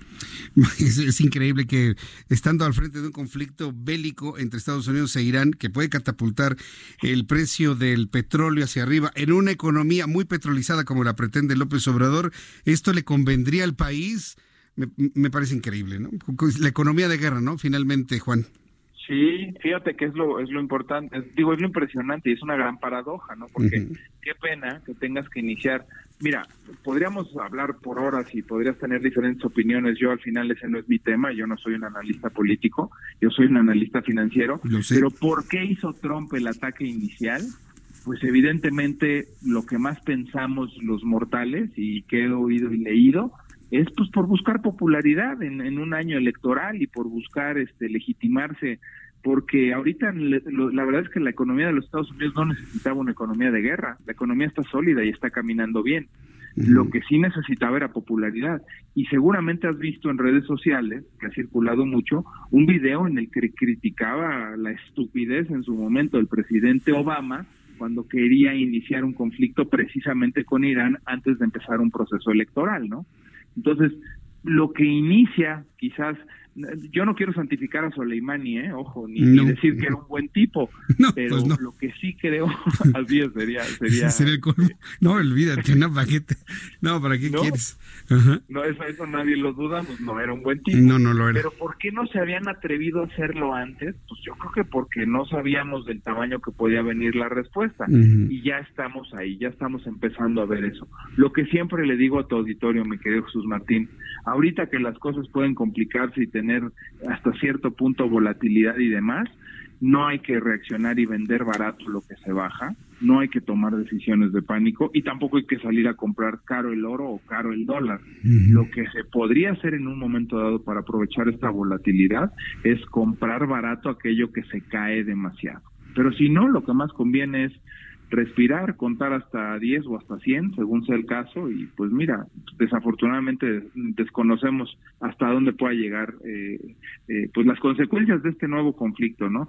No quiero, de nuevo, no es mi materia es lo que me toca, pero hoy los mercados financieros no están viendo una, una tercera guerra mundial. No está eso en el, en el, en el panorama. E, eso nada más está en las tendencias mexicanas de redes sociales, ¿eh? lo de la tercera guerra mundial. Sí fue mundial, pero en México se sigue con lo de la tercera guerra mundial, pero sí efectivamente no lo vemos en este momento y esperemos que el no verlo pues mantenga pues estables ¿no? las condiciones de, de mercado a nivel internacional, Juan.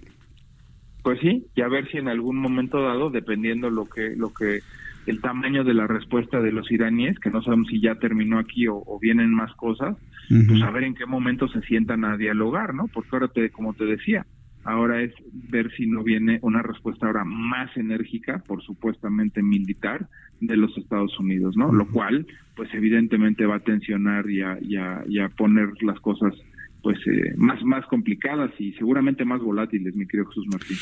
Bien, pues mi querido Juan, ante estos escenarios siempre es importante un consejo, un comentario. Yo creo que muchas personas con, eh, con patrimonio, pues de alguna manera están buscando que a través de tus redes sociales les des alguna idea, algún comentario, algún punto de vista de qué hacer o qué no hacer. Danos tu cuenta de Twitter, por favor, Juan, para que el público tenga contacto contigo ya desde este momento, por favor. Con muchísimo gusto, Jesús Martín, en arroba Juan S. Musi, eh, con mucho gusto para tratar de ayudar a nuestros amigos del auditorio para tomar decisiones o dudas que tengan en el ámbito financiero, economía, negocios. Ahí estamos en arroba Juan S. Musi. Juan, te envío un fuerte abrazo. Nos escuchamos en la siguiente oportunidad. Gracias como siempre y nuevamente te deseo lo mejor para este año 2020, Juan. Igualmente, a ti y a todo el equipo de producción de, del Heraldo, muchas, muchas gracias por todo. Iniciamos con pie derecho, por lo menos nosotros, no así el año, pero nosotros empezamos con el pie derecho. Jesús Martín, fuerte abrazo. Así es, me gusta escuchar eso. Gracias, Juan, fuerte abrazo, hasta pronto. Es Juan Musi, Juan Musi Amione, nuestro analista financiero aquí en el Heraldo Radio, con todos estos elementos y estas percepciones que hay en cuanto a los efectos de esta escalada militar entre Estados Unidos e Irán ¿Le convendría a México que el precio del petróleo se vaya para arriba en caso de que se desate algo más grave entre estos dos países? ¿Sería posible que López Obrador en la mañana festeje la posible, no quiero llamar la guerra, pero el conflicto eh, Estados Unidos-Iraní en esta nueva etapa? ¿Sería posible? Voy a los anuncios y regreso enseguida. Le invito para que me escriba a través de mi cuenta de Twitter, arroba Jesús Martín MX.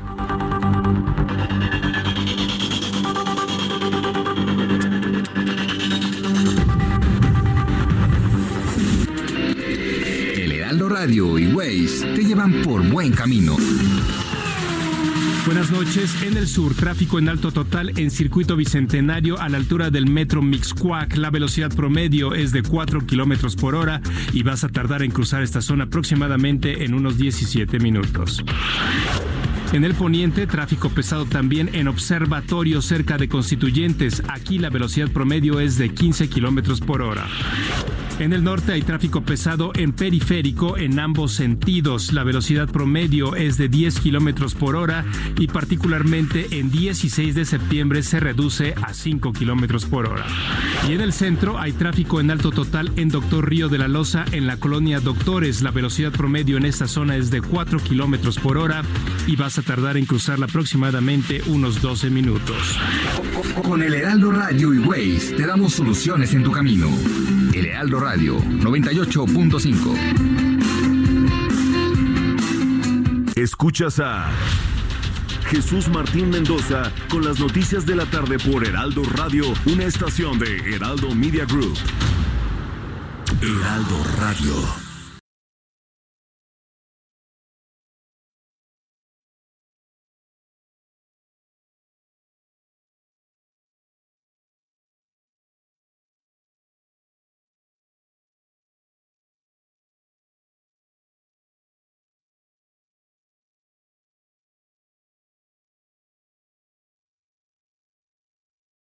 Heraldo Radio, la H que sí suena y ahora también se escucha.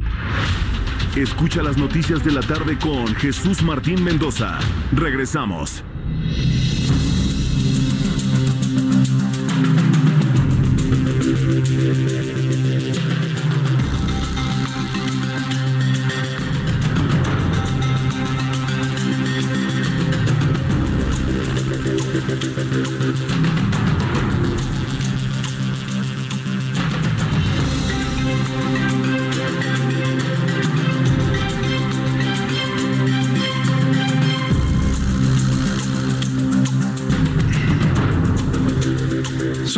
Con 29, las siete y media, hora del centro de la República Mexicana. Vamos a continuar con la información aquí en el Heraldo Radio. Ah, quiero agradecer infinitamente sus comentarios. Hoy no tengo chat en vivo a través de YouTube. Seguramente ya lo pudo usted verificar. No tengo chat en vivo. ¿Por qué? No lo sé. Hemos tenido muchos problemas con la conexión de internet y bueno, pues en este momento he tratado de ponerla y de activarla, pero no he podido. Yo creo que ya mañana vamos a estar completamente normalizados en nuestras redes sociales para que usted esté en comunicación conmigo. Por lo pronto, escríbame a través de Twitter, arroba Jesús Martín MX, arroba Jesús Martín MX. Quiero agradecer infinitamente sus comentarios a través de esta red social, que por cierto, ya concluimos nuestro sondeo del día de ayer. Ayer le preguntaba aquí en el Heraldo, en el Heraldo Radio y a través de nuestra cuenta de Twitter, arroba Jesús Martín MX, el supuesto incremento en la aprobación de Andrés Manuel López Obrador es producto de una muestra de 800 personas. En México somos 120 millones. Yo entiendo las cuestiones estadísticas, para que no me diga usted, no sabes de estadística, no, sí sé. Y fui muy bueno en estadística, pero precisamente como entiendo la estadística, una muestra de 800 personas por teléfono en una sola ciudad jamás será representativa de lo que piense todo el país. Aguas con eso, ¿eh? Aguas con eso. Entonces, somos 120 millones de personas. Desde su punto de vista, AMLO aumenta su aprobación, disminuye su aprobación, se mantiene igual, no creo en esas encuestas. A la finalización de este sondeo que hicimos en Twitter, el 48% dice no creer en esas encuestas de estos periódicos, que parece que quieren congraciarse ahí con no sé con quién, generando este tipo de cosas tan extrañas, ¿no? Pero en fin, el 48%, la mitad de la gente no cree en los sondeos que hacen estos periódicos para con cinco personas, con 10 personas, con 100 personas, con 800 personas para poder determinar una verdad total en México. El 40% considera que López Obrador ya disminuye su aprobación en México, el 40%. Si lo suma al 48, pues ya tenemos ahí un 88% de personas que no consideran que las cosas vayan bien. Que aumenta su aprobación solamente el 8% de las personas que participaron en nuestro ejercicio consideran que López Obrador ha aumentado su aprobación mientras que el 4% consideran que se mantiene igual. Usted puede consultar los datos las personas que saben cómo funcionan estos sondeos en Twitter, las personas que saben de redes sociales y no nada más reaccionan por petición de algún grupo, saben perfectamente bien que estos sondeos eh, no se pueden alterar en, función de quien los elabora, sino que, bueno, pues las personas que entran leen, eh, eh, eligen lo que ellos creen más conveniente y pues ya, finalmente. Lo puede ver en mi cuenta de Twitter, arroba Jesús Martín MX, arroba Jesús Martín MX.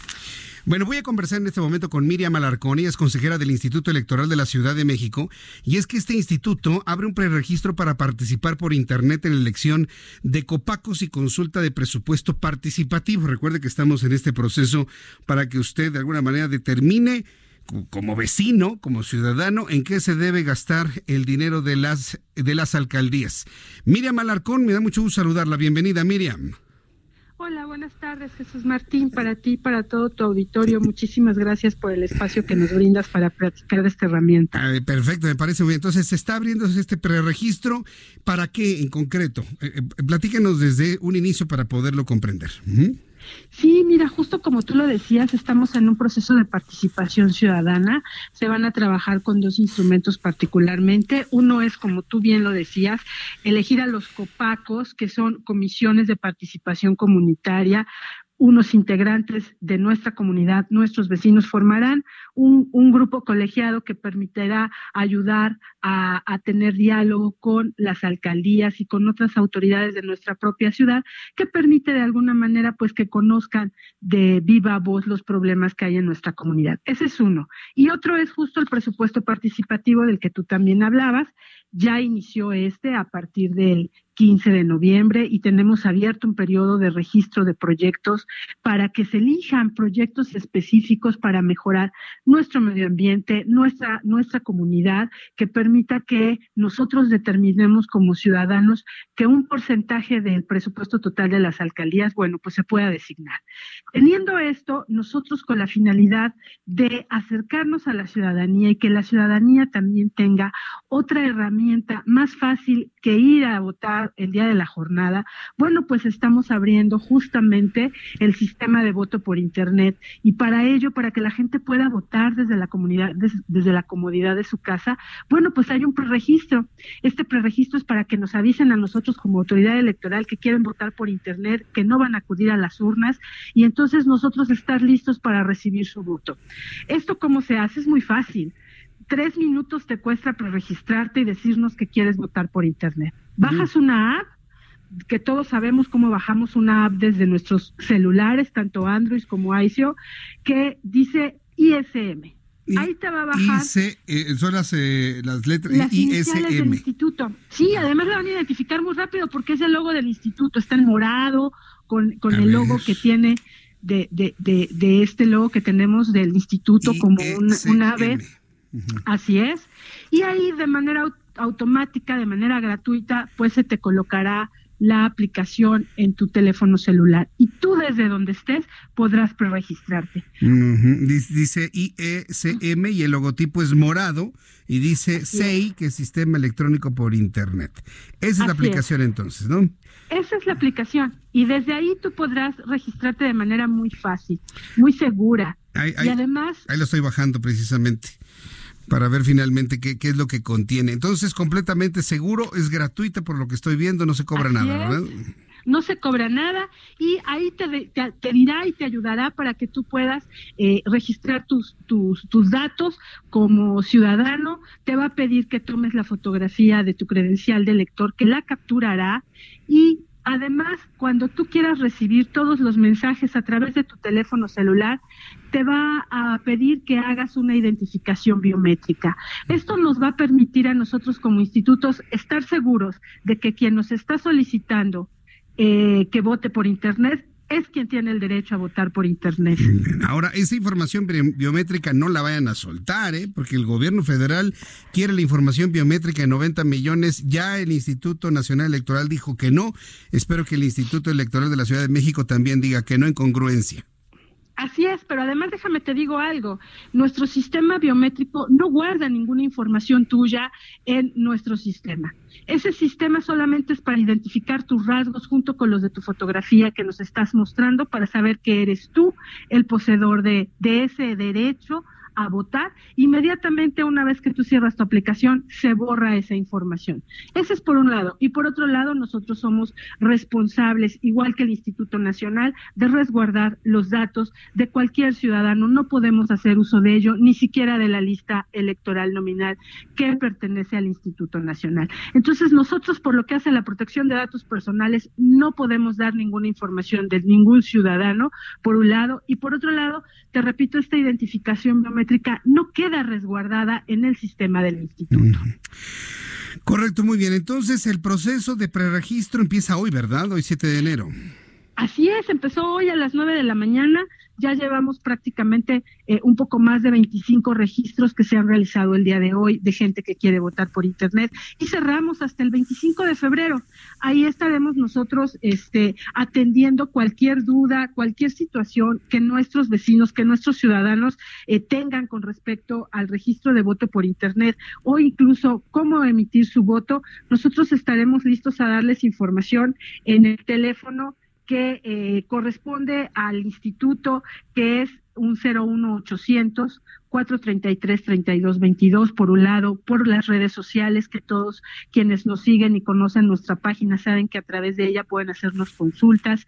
Y pues los consejeros estamos también eh, listos para poder atender cualquier duda que nos puedan hacer llegar tanto eh, los medios de comunicación, tú en este caso que ya viste cómo se puede bajar la aplicación, y tengas alguna observación, tengas alguna duda, estamos listos para poder atender cualquier situación que se presente.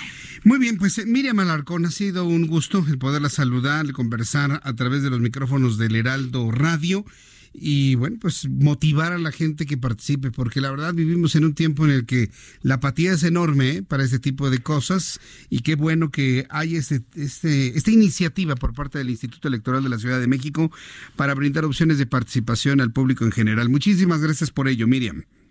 Gracias a ti, José Martín. Y es también una herramienta para quienes no pueden acudir a las urnas y están en su casa porque son personas de la tercera edad, personas con alguna discapacidad o una condición física que no les permita moverse.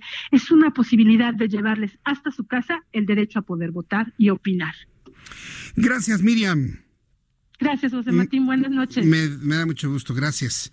Sí, sí, mi nombre es Jesús Martín Mendoza, por supuesto. Bueno, ya va a ser la siguiente vez en la que ya me diga correctamente eh, nuestra amiga Miriam, porque cuando termine el proceso vamos a volver a hablar con ella y ya con ella nos va a decir finalmente cuántas personas se preregistraron, porque esa es una forma muy moderna de hacer las cosas. Yo ya bajé mi aplicación y lo haré en cuanto tenga tiempo, un poquito después de que termine nuestro programa de noticias y le platico mañana finalmente cómo me fue. Son las 7.40, faltan 20 minutos para que sean las 8 de la noche, tiempo del centro de la República Mexicana. Le informo que el activista Julián Levarón calificó como bastardos en una entrevista que le realicé hoy en el Radio Televisión a quienes participaron en el ataque armado en contra de nueve integrantes de su familia en Bavispe, Sonora. Esta entrevista se realizó con Julián Levarón, la hice con él, platiqué con él, después del encuentro que sostuvo con Alejandro Gersmanero, fiscal general de la República. A entrevista, a pregunta ya específica, Julián Levarón calificó como positiva la reunión que sostuvo durante la mañana del día de hoy con el fiscal general de la República, Alejandro Gersmanero. Julián Levarón criticó la actuación del Poder Judicial Legislativo en contra del combate a la violencia, ya que no ha cumplido con sus promesas, por lo que a todas luces dice le han fallado a la sociedad. Fue durísimo en este calificativo para la política nacional. Escuche usted. Él nos confesó de que él es un actor uh, independiente del gobierno como fiscal y y que él necesita herramientas para poder ir detrás de los criminales que uh, los legisladores y el poder judicial no uh, pues no nos han dado, ¿no? Yo creo que han, nos han fallado todos los actores del poder legislativo y el poder judicial. Y, uh, y él nos dijo lo que nosotros hemos estado diciendo, de que necesitamos organizarnos y unirnos desde la sociedad civil para, para exigir que ellos eh, cumplan, porque si bien es cierto que la sociedad le puede dar poder con el voto, el voto con el voto no se lo podemos quitar cuando no están cumpliendo y a todas luces nos, nos han fallado, eh, están siendo asesinados tal vez mientras estamos hablando unos mexicanos de, de, forma violenta como sucede todos los días y esto no, no puede continuar así, es responsabilidad de todos a garantizar la, el derecho a la vida. Y yo creo que todos tenemos que empezar a asumir esa responsabilidad porque la clase política nos han fallado estrepitosamente.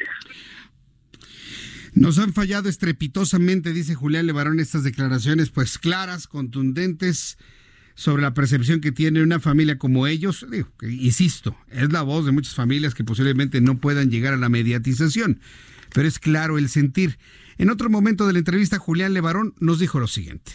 Pues yo creo que eso se lo dejamos a los abogados para que lo expliquen, ¿no? A, nosotros nos queda claro que participaron alrededor de 40 bastardos que asesinaron a, seis niños y a, tres mamás, que son familiares de nosotros todos, y quedaron 20 huérfanos de estas eh, señoras ejemplares en nuestra comunidad, y esto no se puede quedar así. Los delincuentes que están en la cárcel dicen que fue una equivocación, que ellos estaban esperando a otros eh, rivales y que por eso eh, les abrieron fuego. Y para nosotros es muy difícil uh, creer que sean tan idiotas y, y, más que nada es, es imposible imaginar que se puedan pasear por el noroeste de, de, Chihuahua y por, por, por la sierra de Sonora caravanas de asesinos y que las autoridades estatales no, no, no, no sepan lo que saben los niños de primaria. Esta es la realidad que Julián Levarón nos, nos eh, compartió. Sí, cuando dice al principio de este audio, eso se lo dejamos a los abogados, es que yo le pregunté si ya de una manera clara les dijeron cuál es la línea de investigación más fuerte. Sí, porque ¿para qué va usted con un fiscal? Para decirle, oiga, ¿quién mató a mi familia? Esa es la pregunta. No, pues estamos investigando. Bueno, ¿quién es el más probable? Y pues evidentemente no nos lo dijo.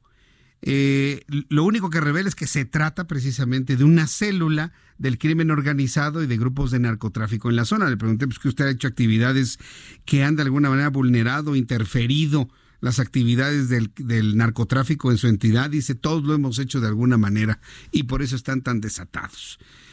Entonces, eso fue lo que comentó Julián Levarón en esta, en esta, entre, en esta entrevista.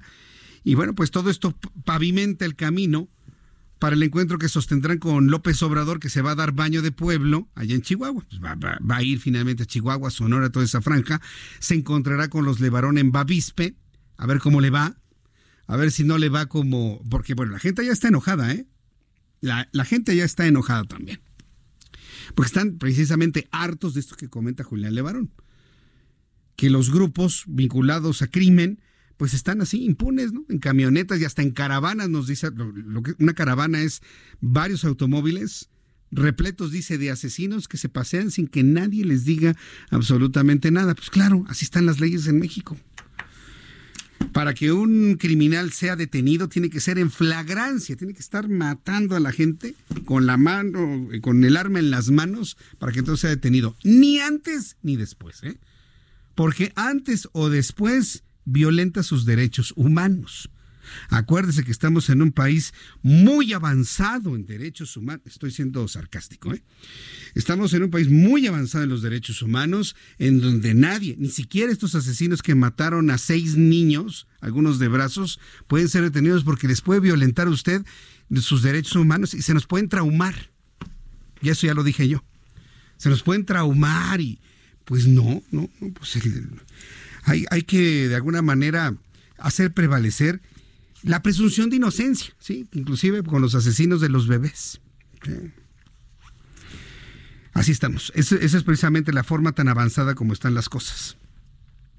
Y eso es lo que tiene evidentemente a familias como la Levarón completamente frustradas.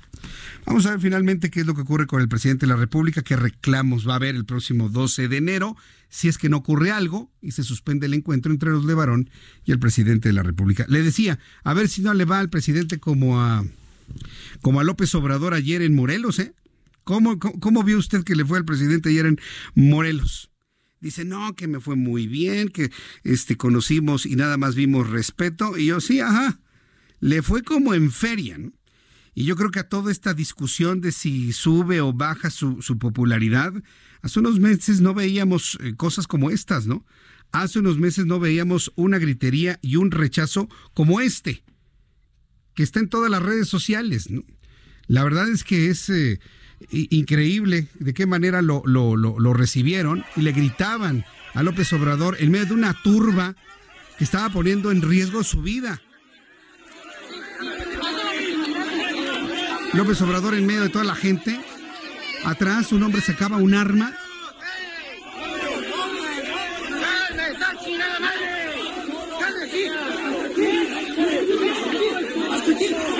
López Obrador ayer en Morelos.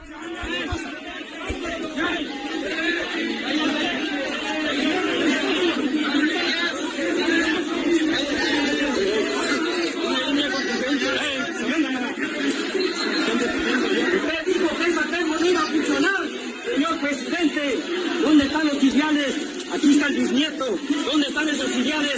Usted dijo, ¿eh? Pisoteando al campo. Pisoteando al campo, le dicen. Qué tristeza me da con usted, señor. Qué pena me da con usted, dice.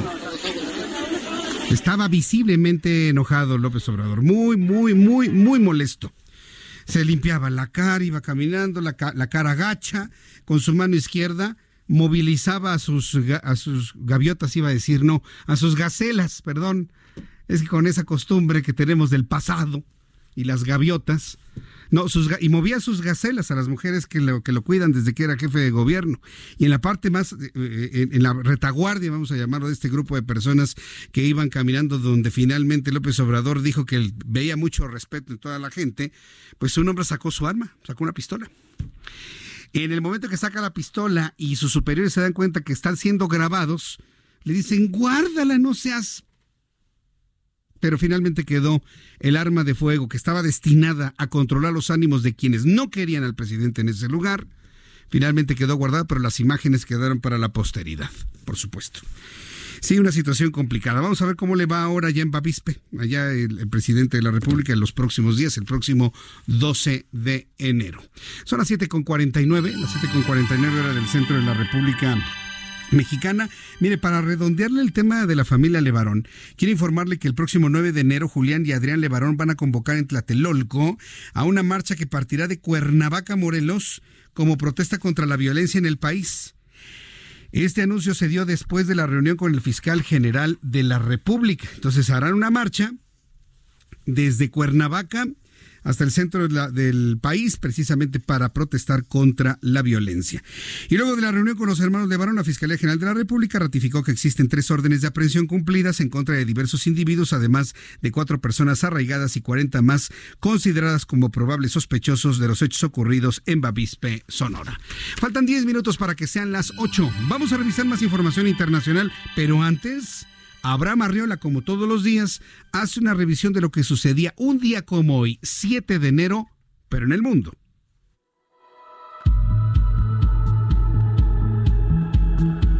Continuamos con la información. Esto fue lo que pasó en un día como hoy en el mundo. 7 de enero. 1610. En Italia, Galileo Galilei observa cuatro de las lunas de Júpiter a través de su telescopio. 1934. En Estados Unidos, el dibujante Alex Raymond crea la historieta Flash Gordon. 1954. En Nueva York, la empresa de computadoras IBM muestra la primera máquina traductora y 2015. En Francia ocurre el atentado contra el semanario satírico Charlie Hebdo. Esto fue lo que ocurrió en un día como hoy en el mundo. Gracias Abraham Arriola por lo ocurrido un día como hoy 7 de enero en el mundo. Y bueno, pues informarle que lamentablemente, siguiendo con el tema de Irán, el funeral público del general Qasem Soleimani en la ciudad de Kermán terminó en una verdadera tragedia ya que al menos 50 personas murieron y 200 más resultaron lesionados debido a una estampida. Los ánimos se caldearon, se dio esta estas carreras, esta salida intempestiva de la gente, una una situación que pocas veces se puede controlar, se produce la estampida y mueren aplastadas 50 personas.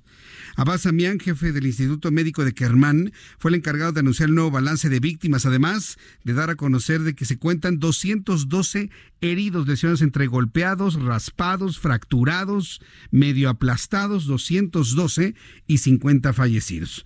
El Parlamento de Irán votó a favor de una ley que designa como terroristas a las Fuerzas Armadas de los Estados Unidos. En una declaratoria anterior a los ataques que hoy le dieron sentido y la primera noticia en nuestro programa informativo el día de hoy aquí en el Heraldo Radio.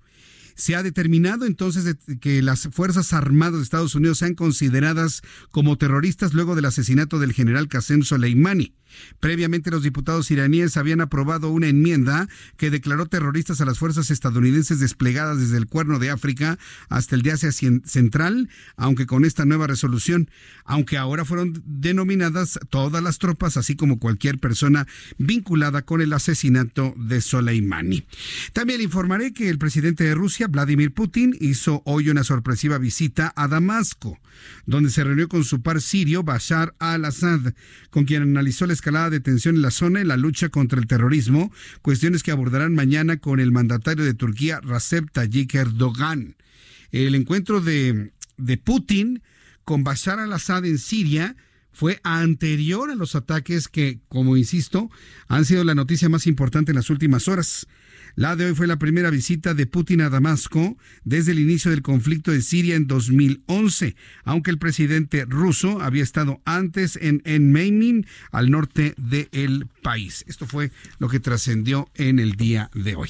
Ya casi nos vamos. Muchas gracias por sus comentarios, muchas gracias por sus opiniones a través de nuestras eh, formas de contacto. Muchísimas gracias al Instituto Electoral de la Ciudad de México que ha eh, reproducido la entrevista que sostuve en unos instantes con Miriam Alarcón eh, me comenta Mario Ram, no, no voy a leer mensajes de bots, ni no, de, bots y de Chairos tampoco, ¿no?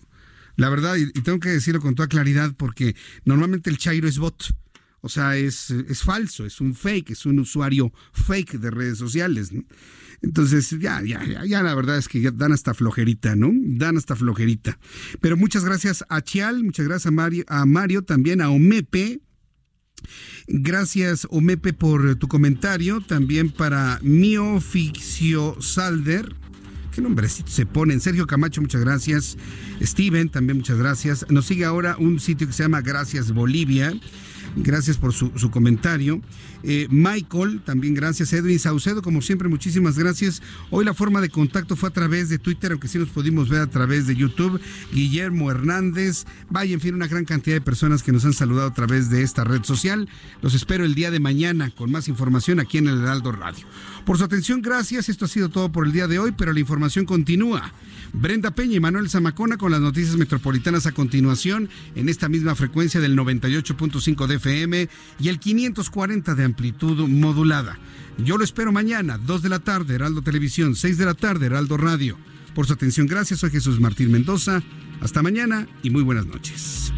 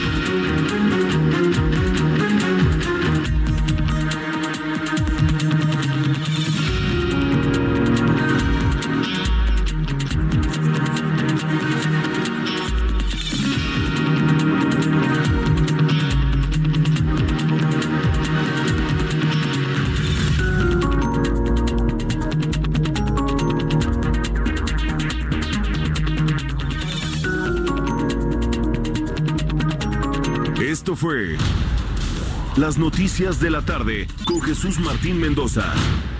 Heraldo Radio. Even when we're on a budget, we still deserve nice things. Quince is a place to scoop up stunning high-end goods for 50 to 80% less than similar brands. They have buttery soft cashmere sweaters starting at $50, luxurious Italian leather bags, and so much more. Plus, Quince only works with factories that use safe, ethical, and responsible manufacturing. Get the high-end goods you'll love without the high price tag with Quince. Go to quince.com/style for free shipping and 365-day returns.